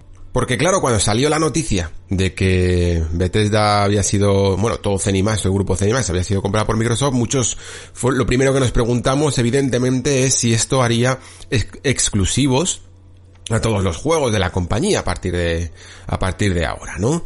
Y la respuesta que quizá en otra generación hubiera sido muy fácil de contestar esta evidentemente no lo es tanto. Y no lo es tanto ya no solo porque las cosas en cada vez son un poco más convulsas, un poco más complejas y vamos viendo cómo la multiplataformidad, si es que se puede decir esa palabra, eh, va cada vez teniendo más presencia, ¿no? Casi todas las compañías, eh, casi casi todas, van sacando sus juegos también en otra plataforma o incluso apoyándose en el PC sobre todo, ¿no? Y eh, también evidentemente ayuda a sospechar este tipo de cosas muchas de las palabras que Phil Spencer ha dedicado últimamente a la industria del videojuego y a su visión sobre lo que debería de ser la industria del videojuego, ¿no? Y yo creo que la polémica entre comillas de esta semana con las declaraciones de Phil Spencer en una entrevista para Kotaku vienen un poco de la mano de esos de ser un poco esclavo también de tus palabras o de tus eh, declaraciones de antaño, ¿no? las declaraciones y esa visión que siempre ha tenido Phil Spencer un poco de la industria tiene más que ver con, con ese concepto de, de no restringir los videojuegos y no hacerlos exclusivos y que sea un poco pues eh, el hardware y los servicios alrededor de ese hardware los que hablen realmente, ¿no? Que todos los juegos puedan llegar a ser compartidos y luego tú ya te elijas la plataforma que más quieres, ¿no? Es una visión que aunque eh, pueda resultar un tanto romántica, creo que también hay que admitir que por el momento, y ojo, sabéis que yo aquí Normalmente siempre me pongo muy romántico con esta visión también de, de una sola consola, eh, bajo muchas aplicaciones de, las distintas compañías, eh, lo hemos comentado alguna vez, ¿no? Que el hardware cada vez va apareciendo cada vez más similar o, o menos diferenciador en sí mismo por sus componentes técnicos y son esas aplicaciones las que parece que podrían hablar más, ¿no? Aplicaciones me refiero en el sentido de que tú podrías llegar a tener una misma máquina y dentro de ella la aplicación de Sony con sus servicios, la aplicación de Microsoft o incluso la aplicación de Nintendo. Eh, la cuestión es que si lo miramos todo desde este punto de vista romántico, evidentemente, creo que todos podemos llegar a ver los beneficios que tendría para los jugadores el hecho de que no existieran los juegos exclusivos. Pero, bajando un poco a tierra, bajando un poco de las nubes y entendiendo un poco la situación tal cual es, eh, para, para llegar a esta situación yo creo que todos los agentes implicados tendrían que estar realmente de acuerdo en ello, ¿no? Por mucho que Microsoft quiera tirar del carro, realmente si lo intenta solo muchas veces podría llegar a tirarse piedras sobre su propio tejado. ¿Qué quiero decir con esto? Pues que evidentemente si tú quieres tener esa filosofía de compartir tus juegos pero los demás no lo comparten contigo, en el fondo tampoco es que estés ganando nada, ¿no? Y tú ahora mismo estás creando una nueva forma, unos nuevos servicios para, para entender la industria del videojuego como son el Xbox Game Pass, que muchas veces eh, ganarías suscriptores en base a la al atractivo de, ese catálogo, ¿no? Y no solo al atractivo incluso del precio, ¿no? Del, del llamado gratis, juego gratis dentro de ese estado de suscripción, que en el fondo te sigues pagando y aún así es verdad que te sale más a cuenta a lo mejor que gastarte los 80 euros de rigor. Todo esto ya lo hablamos en el programa del futuro de jugar. Pero la cuestión es que los juegos exclusivos siguen siendo importantes. Yo creo que eso de momento, de momento, mm, no hemos llegado al punto en el que no sea un factor diferenciador.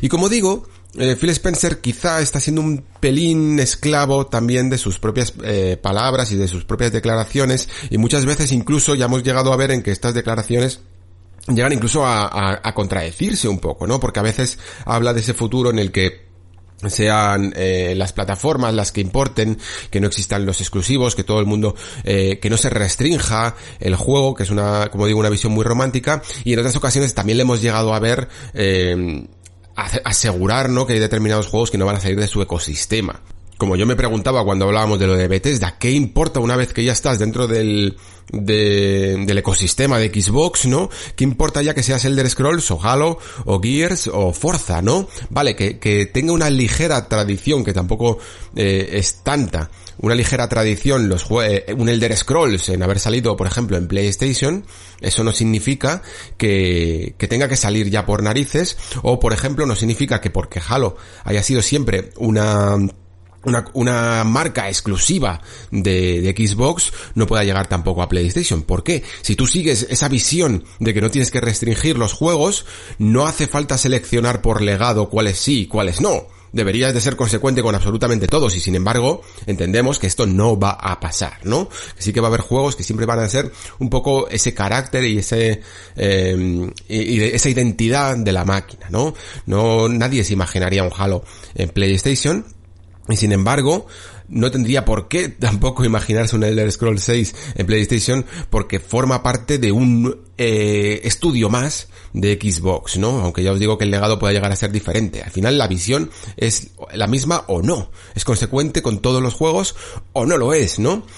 Y en este estado en el que nos encontramos, en el que Phil Spencer, digamos que cada vez en sus declaraciones va siendo un poco más vago, no sé si llamarlo del todo contradictorio, pero sí un tanto obtuso, para tener quizá un poco más de cuidado de, de la hemeroteca, pues ha dejado unas declaraciones en Kotaku bastante complejas, bastante difíciles de desgranar, ¿no? Y de hecho, mm, de verdad que no creo que exista una posición clara en base a ellas. Primero vamos a leerlas y luego las analizamos si queréis. Se le preguntó directamente en, por parte de Kotaku a Phil Spencer si creía que era posible recuperar la inversión de 7.500 millones eh, en Elder Scrolls 6 sin salir en PlayStation 5, ¿no? Y él dijo rotundamente que sí. Eh, al parecer se hizo como una especie de silencio, ¿no? porque la respuesta era muy muy directa y sin pocas explicaciones y luego entonces ya tuvo que, que profundizar un poco en la respuesta y ahí es donde se empieza aliar un poco la cosa, ¿no? Y empezamos a tener una respuesta un poco más compleja.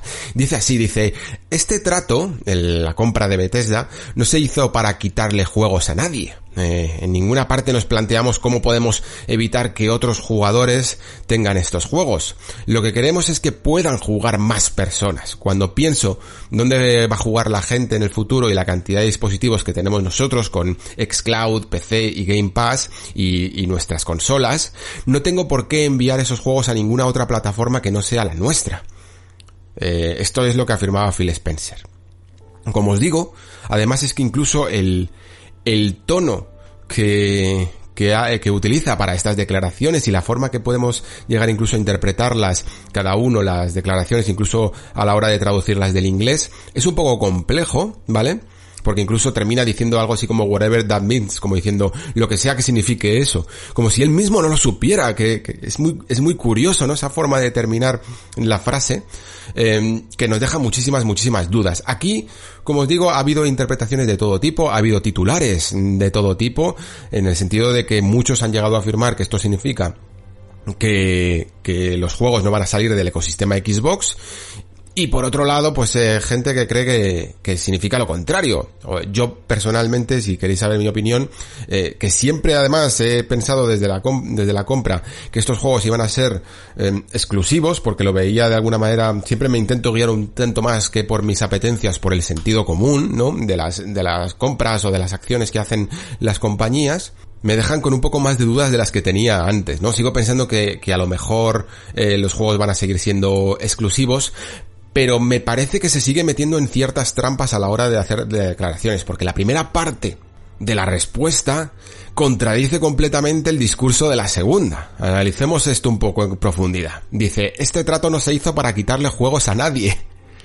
eso básicamente, si cogemos solo esa declaración, prácticamente lo que está diciendo es que sí que saldrían para PlayStation, ¿no? Que, que Elder Scrolls 6 sobre todo, que a lo mejor es un poco el que más eh, controvertido puede llegar a ser, porque a lo mejor Starfield al ser una nueva IP, entre comillas se perdona más, aunque ya sabéis lo que, lo que pienso, eh, o todos o ninguno, ¿no? En esa visión romántica, pero supongamos Elder Scrolls 6, únicamente. Si dices que este trato no se hizo para quitarle juegos a nadie, tienes que estar eh, matemáticamente diciendo que sales para PlayStation, ¿no?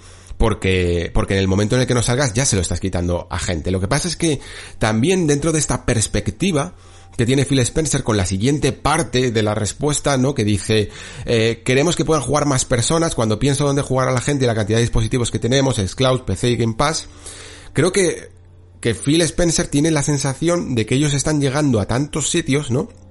Que están llegando a PC, que están llegando a, por la nube con Xcloud, que están llegando con el Game Pass y con sus consolas a mucho más gente, en el sentido de que no están restringiendo el juego a nadie, porque todo el mundo puede conseguir una manera de acceder a Elder Scrolls, ¿no? Porque incluso aunque no tengas la Xbox, ¿no?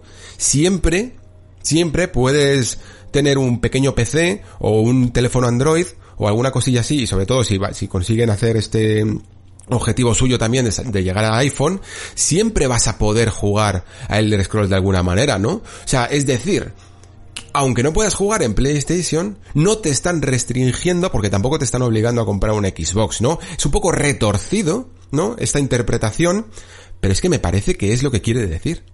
Que, que por un lado, eh, no necesitan rentabilizar PlayStation, ¿no? Habría como dos lecturas de la noticia. Por un lado sí que es cierto que ellos han hecho un cálculo según sus previsiones y no necesitan para rentabilizar la compra salir en PlayStation. Ok, eso es aparte.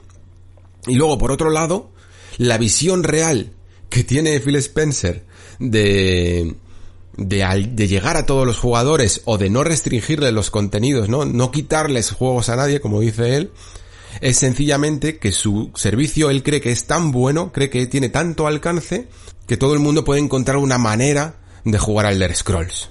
O sea que eh, aunque tengas PlayStation, mm, eso no te, eso no significa, y el juego no salga para PlayStation, eso no significa que no puedas jugar al Elder Scrolls en tu móvil, ¿no? Y ahí ya, pues, evidentemente estamos utilizando esa ingeniería de marketing que también se le dan a esta gente para no desdecirse del todo o no contradecirse del todo.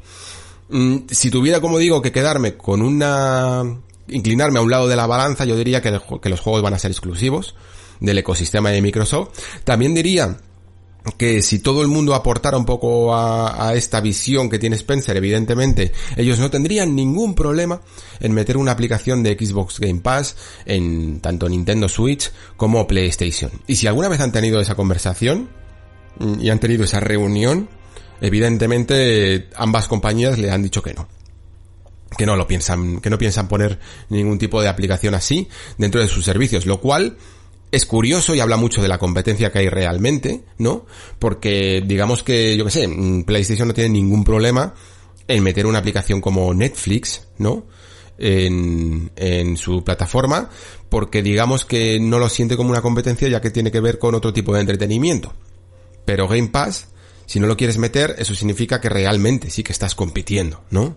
Entonces, pues me remito a lo primero que, que he dicho. No puedes intentar abrir el mercado de esta manera tú solo.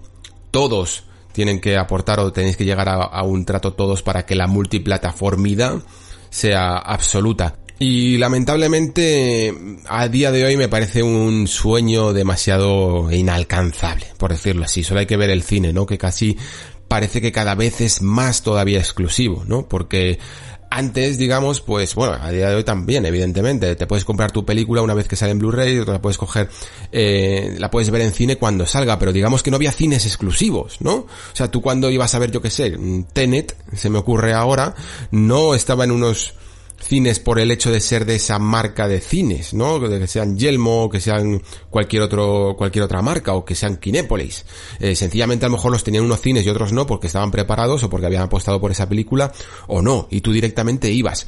Pero a día de hoy sí que hay estrenos, que como vienen directamente por, el video on demand, tienes que tener Netflix y tienes que pagar Netflix si lo quieres disfrutar, ¿no? Si quieres ver la última serie de Sorkin, pues o compras Netflix o no puedes hacer nada. Si quieres ver antidisturbios, pues o pagas Movistar Plus o no puedes hacer nada, ¿no? Es decir, la exclusividad está a día de hoy incluso más arraigada todavía que lo que había antes, ¿no? Y en consolas, en videojuegos, pasa exactamente lo mismo. Y va, y va a seguir pasando exactamente lo mismo. Las exclusividades yo creo que siguen siendo relevantes, siguen siendo importantes, nos gusten más o nos gusten menos, ¿vale? Esto ya va más allá de predilecciones personales, eh, pero creo que tenemos que intentar comprender cómo es eh, el mercado, por decirlo así, ¿no? ¿Cómo, cómo funciona esto. Y ya por terminar, si tuviera que quedarme entonces eh, con unas declaraciones en su momento muy romanticistas de Phil Spencer acerca de su visión de los videojuegos o de cómo es la realidad del mercado, pues directamente creo que me parece más real lo segundo. Por mucho que eso significa que en algún momento le podamos señalar al amigo Phil y decirle que no ha cumplido con su palabra. Me parece que al final la realidad del mercado tiene mucho más, tiene más, mucho más peso, nos guste o no. Y como máximo, pues os decía que a lo mejor lo que podría ocurrir también es que estos juegos en algún momento fueran, pasaran de ser exclusivos, ¿no? De tener una cierta exclusividad en, en, Xbox, en el ecosistema Xbox, en Game Pass y en Xcloud, etcétera. Y más adelante, más adelante, pues ya pudieran llegar, igual que por ejemplo ha llegado Ori a Switch, pues pudieran llegar a, a PlayStation. Pero, teniendo en cuenta este factor que por lo menos, si nos fiamos de sus palabras, eh, dice Phil Spencer, de que ellos tienen unas previsiones de no necesitar sacar los juegos en PlayStation 5 para rentabilizar la compra, ¿no?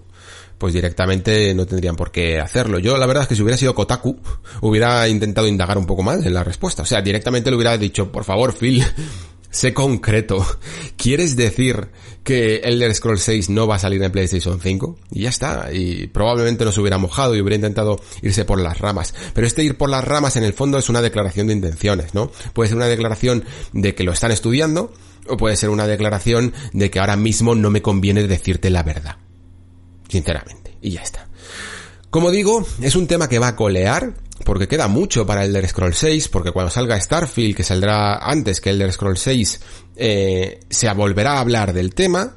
Si este juego tiene un carácter exclusivo, eh, pues puede llegar a inclinar la balanza a un lado o, al otro, ¿no?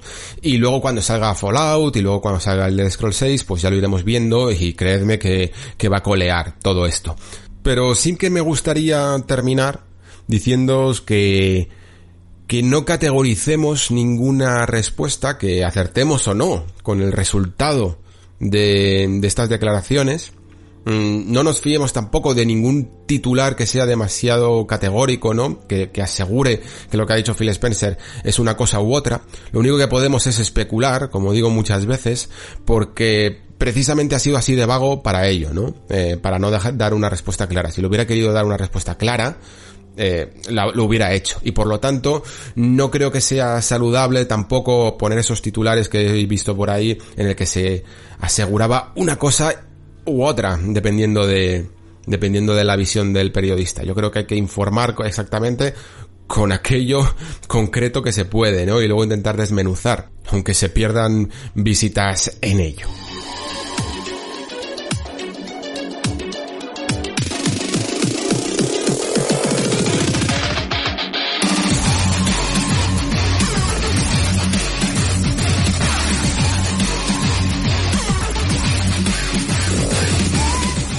Yo no sé si alguna vez habéis pensado en lo difícil que pudo llegar a ser en su momento, porque esto ya en el fondo viene de largo, no viene solo de la fama de persona 3, 4, 5, ¿no?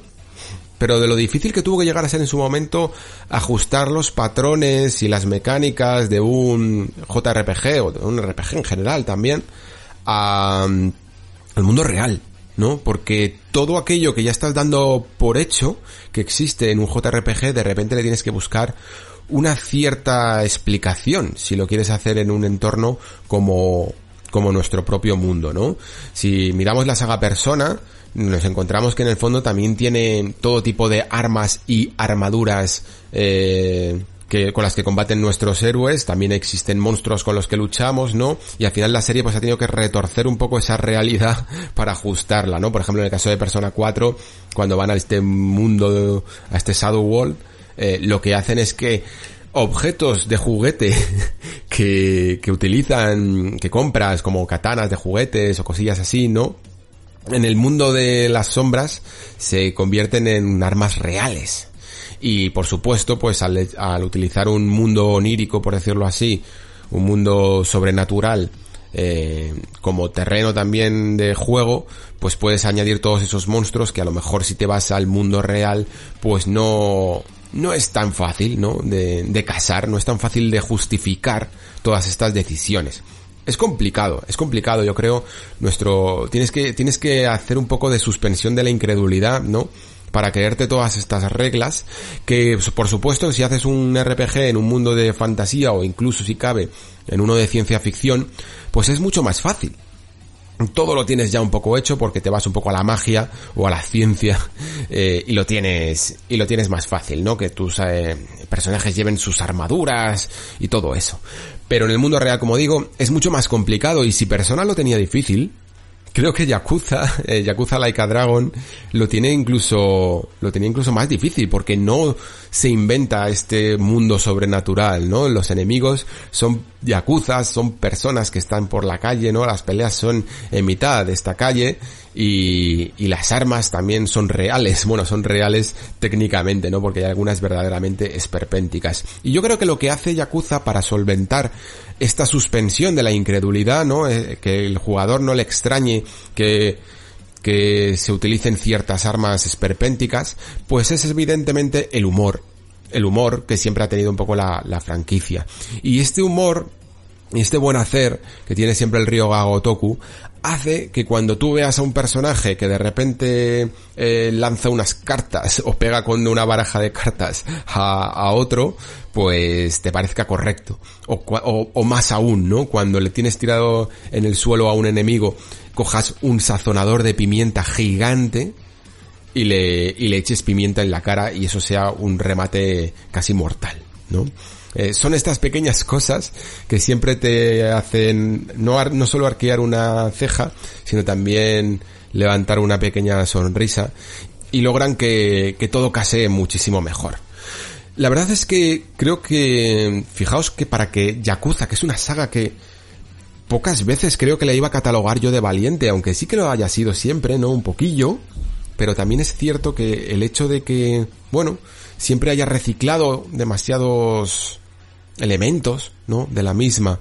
A lo largo de las sagas podía acusar un pequeño cansancio, aunque los jugadores de Yakuza somos muy fans y, y tendemos a, perdonar pues el hecho de que eh, hayamos recorrido, yo que sé, Kamurocho 50 veces, ¿no? A lo largo de toda la saga que pocas veces hayamos llegado a ver un cambio, aunque sí que lo he sabido, evidentemente, pero, pero que pocas veces ya hayamos llegado a ver un cambio en el mítico barrio, o que siempre hayamos seguido con el mismo personaje, o que la estructura de las batallas eh, haya variado poco, la estructura de algunas misiones, ¿no? Que todo haya seguido siendo un poco siempre Yakuza a lo largo de muchísimos, muchísimos años. Eh, no sé cuántos años puede llegar a tener Yakuza, creo que 13 o así que son bastantes, ¿no? Para, para no haber hecho tampoco ningún cambio radical más allá a lo mejor de lo que fue Judgment en su momento. Y, y por ello, os digo que me sorprende un poco esta valentía de Yakuza Laika Dragon, pues de hacer ciertos cambios como eh, darle una vuelta total al sistema de batalla de repente, ¿cuántas veces, bueno, es que cuántas veces hemos visto el, ca el, caso contrario, ¿no? Juegos que tenían un sistema de combate por turnos, se han pasado un poco al sistema de batalla en tiempo real, ¿no? Tenemos ahí Final Fantasy XV, lo que va a ser también Final Fantasy XVI, que todavía incide más incluso en, en la acción. Se, se dejó un poco más de lado ese sistema por turnos, ¿no? Incluso Final Fantasy VII Remake, que hereda un poco esos turnos al ser un remake, pero lo convierte más en una experiencia un tanto de acción. Pero al revés, ¿cuántos juegos podríamos nombrar que han pasado de un sistema de, de acción a un sistema por turnos? A mí seguro que alguno hay, ahora mismo no se me ocurre ninguno, perdonadme, pero si lo hay, eh, por favor dejádmelo en los comentarios. La cuestión es que creo que hace falta valor, porque el sistema por turnos es eh, digamos muy personal, o te gusta mucho, o a lo mejor no consigues entrar, pero creo que Yakuza lo hace fenomenalmente bien, eh, sobre todo porque lleva, como digo, todo este sistema de lo que es un JRPG por turnos al mundo real con, con mucha gracia, con mucho humor, incluso respetando ciertos patrones de, de si tienes una unidad un poco mágica, entre comillas, ¿no? Un poco a distancia, un poco de ataque grupal, un poco de ataque poderoso, ¿no? Pues lo lleva llevando con tus compañeros. Y también porque incluso se cohesiona muy bien con el escenario, ¿no? Con, con, el barrio este de Yokohama. Porque normalmente en un JRPG, incluso a día de hoy, aunque, aunque ya cada vez se va intentando hacer menos, pero joder, hasta Persona 5, con lo famoso que es Persona 5, todavía no ha conseguido un poco solventar esto, que son las arenas de combate, ¿no? Una vez que te chocas, por decirlo así, con un enemigo, tú te vas a un lugar donde puedas luchar bien, que tengas ese espacio, para, digamos, no romper, que, que no se pueda romper el juego porque haya elementos en pantalla, los, los personajes no se puedan mover bien, etcétera, ¿no? Incluso aunque esté todo tan controlado como el sistema por turnos. Pero en Yakuza Like a Dragon, ese sistema ocurre eh, naturalmente, ¿no? No hay una pantalla de carga ni una pantalla de transición que nos lleve al combate. Directamente estamos paseando por la ciudad, empieza el combate e incluso si ves algún compañero tuyo que se ha quedado rezagado por, por atrás, porque yo que sé, porque le ha, costado llegar o se ha quedado enganchado con, con algún volardo o alguna cosa así, le vas viendo cómo va viniendo a la batalla, ¿no? Cómo se va acercando en tiempo real y lo vas utilizando. Incluso este hecho de que los personajes y los enemigos se vayan moviendo por el escenario en tiempo real, genera ciertas estrategias, porque tú tienes ataques que puedes hacer grupales y si lo sueltas ese ataque en el momento apropiado en el que están muy juntos, pues puedes hacer mucho daño, pero si sueltas un ataque grupal justo cuando están separados, pues al final solo estás enganchando a uno y estás perdiendo daño, ¿no? Porque esos ataques grupales hacen un poquito menos de daño, ¿no? Mm, y, y, son útiles cuando, cuando vas a, a alcanzar a muchos enemigos.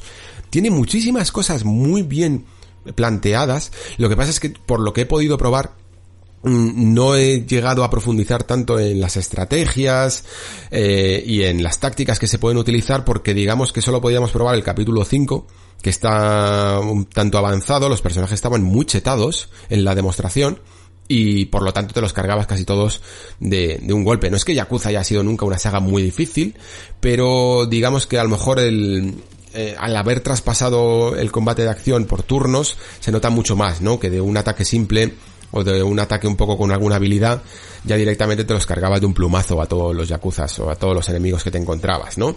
Y, y por lo tanto, pues no me dejaba hacer esas sinergias que se, que se ven, que se dejan ver, ¿no? Porque se nota que hay algunas cuantas tácticas que puedes hacer pues a la hora de combinar ataques, he visto remates, he visto que hay algunos enemigos que tienen debilidad a determinados ataques o a determinados trabajos y luego por supuesto esto que digo de los trabajos que tiene mucha enjundia porque vamos a poder cambiar a nuestros como si fuera un JRPG tradicional de trabajos, ¿no? Vamos a poder cambiar a los nuestros, lo que pasa es que en vez de ser el clásico ladrón, herrero o cosillas así, pues aquí te conviertes en en labores un poco esperpénticas porque puedes llegar a ser un b-boy o un mercenario o un guardaespaldas o un cocinero o un croupier. ¿No? Y estos trabajos cambian el, el traje de nuestro personaje en cuestión, cambia sus habilidades, cambia sus armas, sus herramientas y te da nuevas tácticas que puedes utilizar en combate. Creo que va a estar muy bien, la verdad, este sistema. Creo que incluso habíamos llegado a una parte ya con Yakuza en el que el combate se hacía una especie de tarea rudimentaria, no rutinaria, en el sentido de que ya sabíamos más o menos cómo funcionaba, y molaba más ver esas hostias como panes que se, que, se pegaban, ¿no? Esos taconazos de los zapatos de Kazuma, esas leches, esos cabezazos contra la pared, esas bicicletas volando y cosillas así, ¿no? Pero que, que siguen impactando evidentemente, que siguen siendo graciosas, pero que quizá ya estaban, como digo, siendo un tanto repetitivas. Y aquí pues se combina con, con esto, con un poco más de estrategia que yo creo que le puede llegar a venir bien a la saga. Evidentemente esto a lo mejor no la hace tan atractiva para todos los jugadores que se puedan eh, que quieran entrar en esta en esta nueva entrega directamente que recordemos en Japón se sigue llamando Yakuza 7 como si fuera una continuación aunque cambia incluso de protagonista no ya no es Kazuma Kiryu sino que es este Kasuga Ichiban pero que evidentemente yo creo que para los fans de Yakuza no hay ningún problema. O sea no sufráis porque creo que vais a encontrar exactamente la misma esencia. Porque al final Yakuza es algo más que es algo más que su sistema de combate, o algo más que Kazuma Kiryu, o algo más que Kamurocho, ¿no? Yo creo que la esencia de Yakuza, por mucho que incluso le cambies mm, todo el, el revestimiento, ¿no? Todo, todo el envoltorio, sigue teniendo algo que es aquello por lo que sigues volviendo a la franquicia.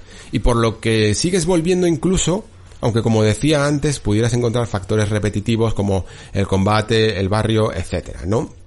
Esto siempre lo explico con un ejemplo de Judgment, ¿no? Que os expliqué cuando lo traje aquí al Nexo, que es esa pequeña misión secundaria, no os preocupéis, tampoco es que sea un spoileraco, es una misión secundaria de las muchas que hay en el que tienes que investigar un apartamento en alquiler, ¿no? Que al parecer tiene un fantasma. Y tú vas para allá y al final te das cuenta de que el fantasma que hay es los propios inquilinos, son los propios inquilinos del, del piso, que querían un poco engañar a su casero para que les bajara, gracias a que tenía un fantasma y a que no lo iba a poder alquilar a nadie más, les bajara un poco el precio del alquiler porque era muy caro. Y esta mezcla entre histrionismo y crítica social, porque en el fondo es una crítica social. Lo que te está diciendo es básicamente que los pisos en Tokio y sobre todo en los barrios céntricos de Tokio son inmensamente caros, ¿no? Y que eh, la gente tiene que incluso llegar a hacer ciertas locuras, ¿no? Pues para poder pagarlos. Y todo evidentemente pues lo mezcla con ese humor y con ese histrionismo que tiene Yakuza para que entre mejor y para que tenga su propia personalidad. Y esto os aseguro que en Yakuza Laika Dragon se mantiene y, se eleva incluso a cotas más estrambóticas, porque la primera misión secundaria que me encontré, pero nada, andando tres pasos en este Yakuza Laika Dragon, fue una escena esperpéntica en el que cuatro o cinco Yakuza le querían robar un, bote de leche en polvo a un pobre hombre y, tú les ayudas, ¿no? Y luego, pues después de ayudarles, oyes como un bebé llorando por ahí y decides que usar esa leche en polvo pues para alimentarlo, ¿no? Y una vez que consigues pues los calentar el agua, cosillas así, pues vas para allá y te das cuenta de que son esos yakuzas que querían robarle la leche en polvo, esos yakuzas vestidos de bebé, con unos desnudos, con pañales tirados en el suelo.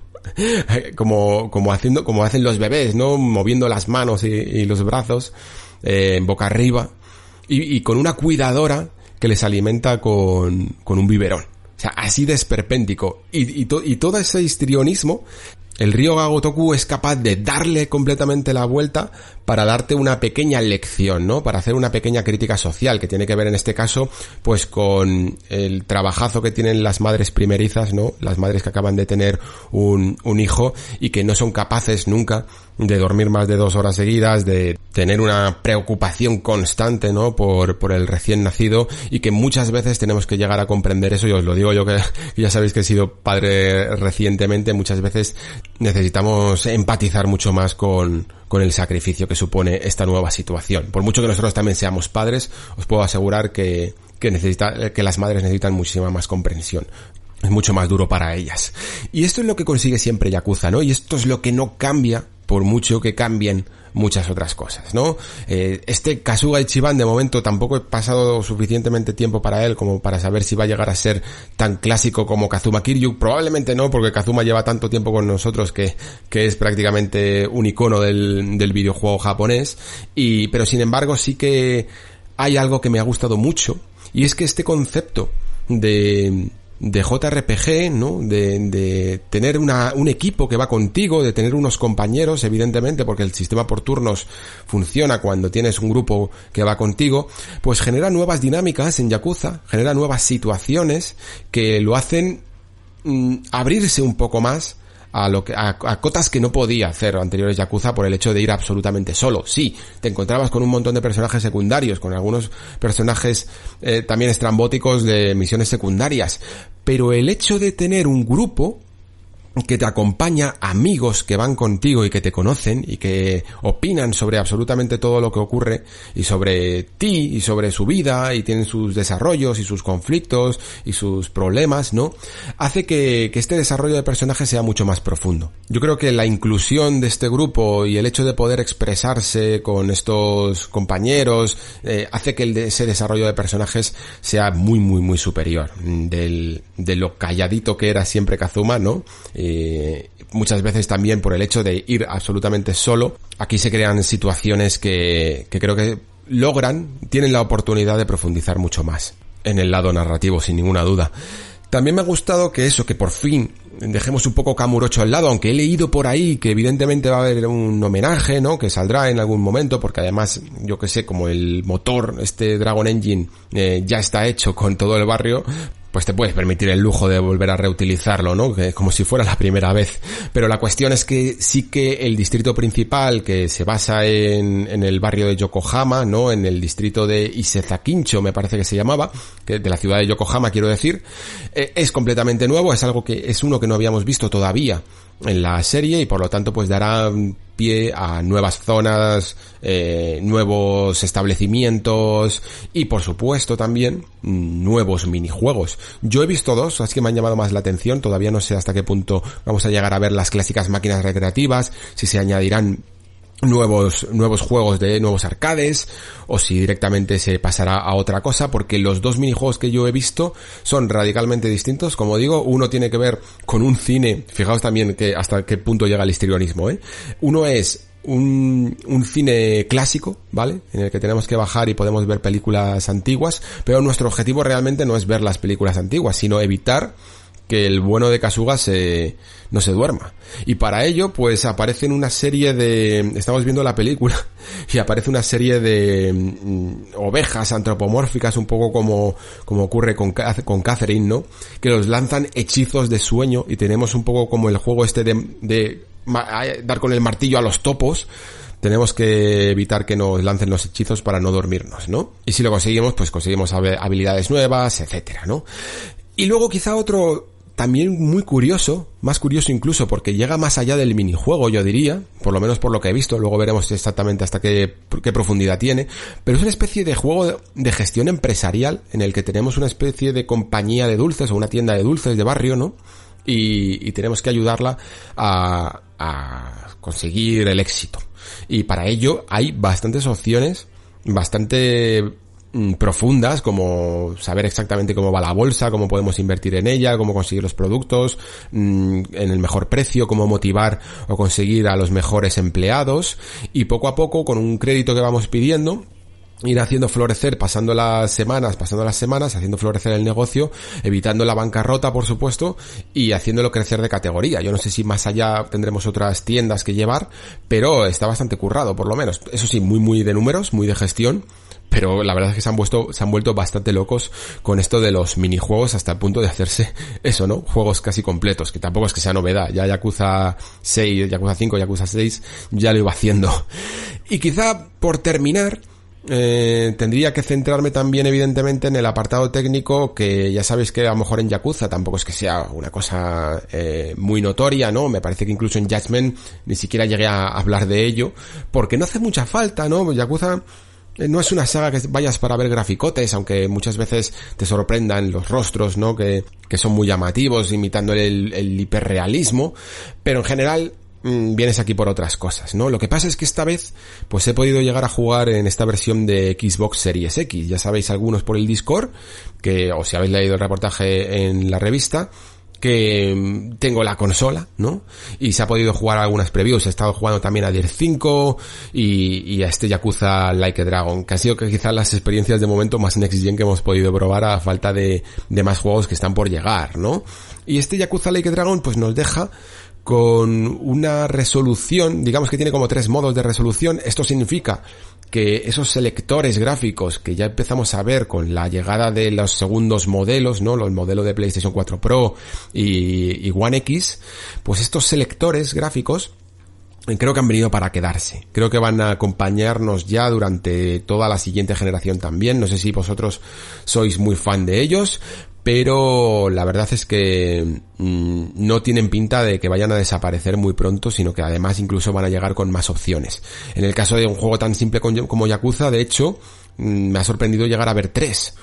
Eh, y eso que además no son muy específicos, porque uno dice sí, priorizar la resolución, otro priorizar la fluidez y otro que le llama normal directamente, que a saber qué es eso. Yo la verdad es que me raya un poco el hecho de que tengamos este tipo de modos, que los que jugamos en PC normalmente mm, entendemos muy bien qué significa cada cosa y el hecho de que aquí lo intenten simplificar tanto para hacerlos accesibles a mí me lía más. Porque ¿qué significa normal? dime, dime la resolución a la que me lo estás poniendo, dime los frames por segundo a lo que me lo estás poniendo, ¿no? Mm, aclárame un poco qué hay detrás de, ese modo normal para que yo lo entienda. Además es que en el caso de Yakuza Like a Dragon, ese modo normal yo creo que es el idóneo porque te pone una resolución de 1440p y 60 frames por segundo, que más o menos son casi las circunstancias idóneas, por decirlo así. Evidentemente, lo, más idóneo todavía sería los 4K 60, pero es que no hay ningún modo así. El siguiente, el que prioriza la resolución, sería esos 4K nativos a 30 frames por segundo, que también se puede, se deja jugar muy bien, porque evidentemente Yakuza Like Dragon es un juego que no es un shooter, no es un juego de coches, no necesita a lo mejor una fluidez máxima, ¿no? Y si encima le, pones que los combates son por turnos, pues mejor me lo pones, ¿no? Menos necesidad de respuesta en el mando necesitas. Pero aún así, es que los 60 frames por segundo siempre dan gustito. Y si me dan la opción, pues evidentemente casi que los prefiero. Y sobre todo a unos 1440p, que no se ve nada mal. Sería esta resolución más o menos QHD, mal llamada 2K, que sería mucho más fácil explicarlo así, pero, pero es que el 2K es, es otra resolución muy, muy distinta además. Y luego tenemos ese modo fluido, que es casi el más misterioso, porque lo que hace es, eh, si no me equivoco, ¿vale? Porque, porque es que encima toda esta información la tienes que ir buscando, no te la dice el juego, mm, te pone una, una imagen de 1080p, y lo que hace es desbloquear la tasa de frames al máximo que pueda, ¿no? Y creo que para la Xbox Series X le debe dar una tasa de frames de unos 100 frames o 80, 90 frames por segundo, ¿no? Lo que hace es que la desbloquea directamente.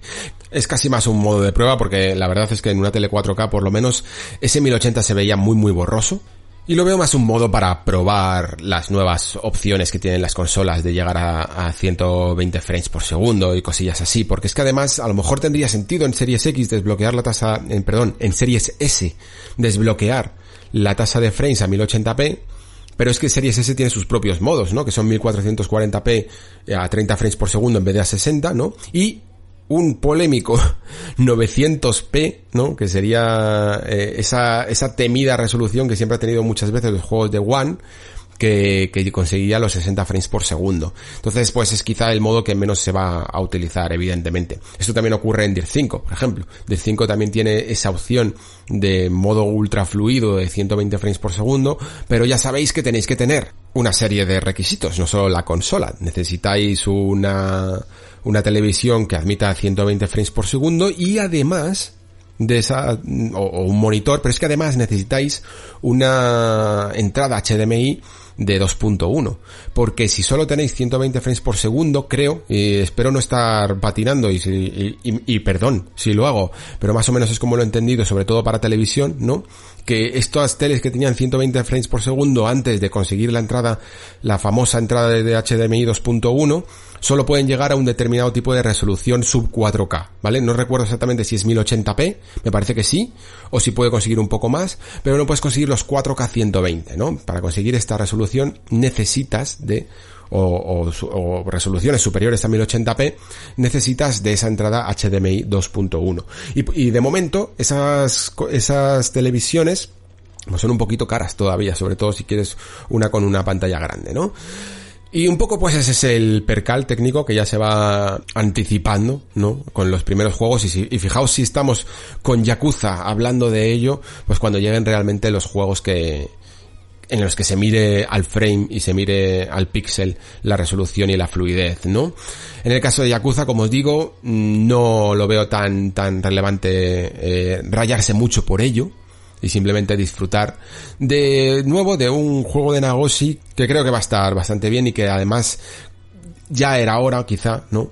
de que añadiera un poquito más de frescura a la saga, que dejara atrás quizá ciertas concesiones y cierto reciclado que sí que había tenido y se centrara en el fondo en lo que es esa esencia, ¿no? En esas misiones locas, en esos, en esas historias, en esos personajes, en esas misiones secundarias y en esos minijuegos que tanto nos sorprenden. Tengo muchas ganas, la verdad, de este Like a Dragon y si el tiempo me lo permite, porque aunque ahora mismo estamos pasando por un pequeño bache de actualidad en el que tampoco hay mucho juego que comentar en profundidad, pero ya sabéis que viene el aluvión de navideño y espero poder hacerle otro huequecillo a la Yakuza Like Dragon para comentaros un poco más en profundidad cuando salga. Y hasta aquí el nexo de hoy ha llegado, otro, ha tocado, quiero decir, otro programa variadito, la verdad. Yo sé que algunas veces os gusta que me centre más en un tema en concreto, pero es que ahora mismo la actualidad y las cosas que hay no dan para mucho más, la verdad. Este, este programa me ha costado un poquito, un poquito de más, eh, conformarlo porque tienes que hacer un poco de Frankenstein, ¿no? Tienes que ir cogiendo eh, un poco de actualidad, un poco de temario, un poco de juegos para sacar al final el, programa completo y tengo ganas de verdad ya de meterme con la nueva generación a ver si puedo, ya sabéis que aunque os he dicho que, que tengo la Series X pero hasta que no salga realmente la consola en noviembre prefiero no hablar de ella porque seguimos un poco en fase de preview, Seguimos un poco probando cosas, todavía no están todas las opciones, todavía no están todos los juegos, ni siquiera los retrocompatibles, se van añadiendo en oleadas, ¿no? A medida que se van optimizando, todavía no hay mucho juego eh, intergeneracional, por decirlo así que tenga las opciones de mejoradas para Series X que, del que podamos hablar. Y además también una cosa importante que siempre os digo aquí en el Nexo que es que vosotros todavía no podéis acceder al producto. Y mientras que vosotros no podáis pues yo sería solo hablando solo un poco no sin, sin que el producto esté en la calle y no lo podáis ni, ni, ni comprar ni, ni siquiera comparar con vuestra propia opinión. Yo prefiero que cuando esté eh, Series X en la calle, aunque sea, yo que sé, un par de días, podáis incluso vosotros también comentarme cosas y hagamos el programa entre todos. Así que sin más, eh, espero que os haya parecido interesante eh, el menú, y nunca mejor dicho, porque hoy la cosa ha, ha, ido un poco también de menús, el menú del podcast de hoy. Y sin más, muchísimas gracias por estar ahí, muchísimas gracias por escuchar. Se despide Alejandro Pascual. Hasta el próximo programa.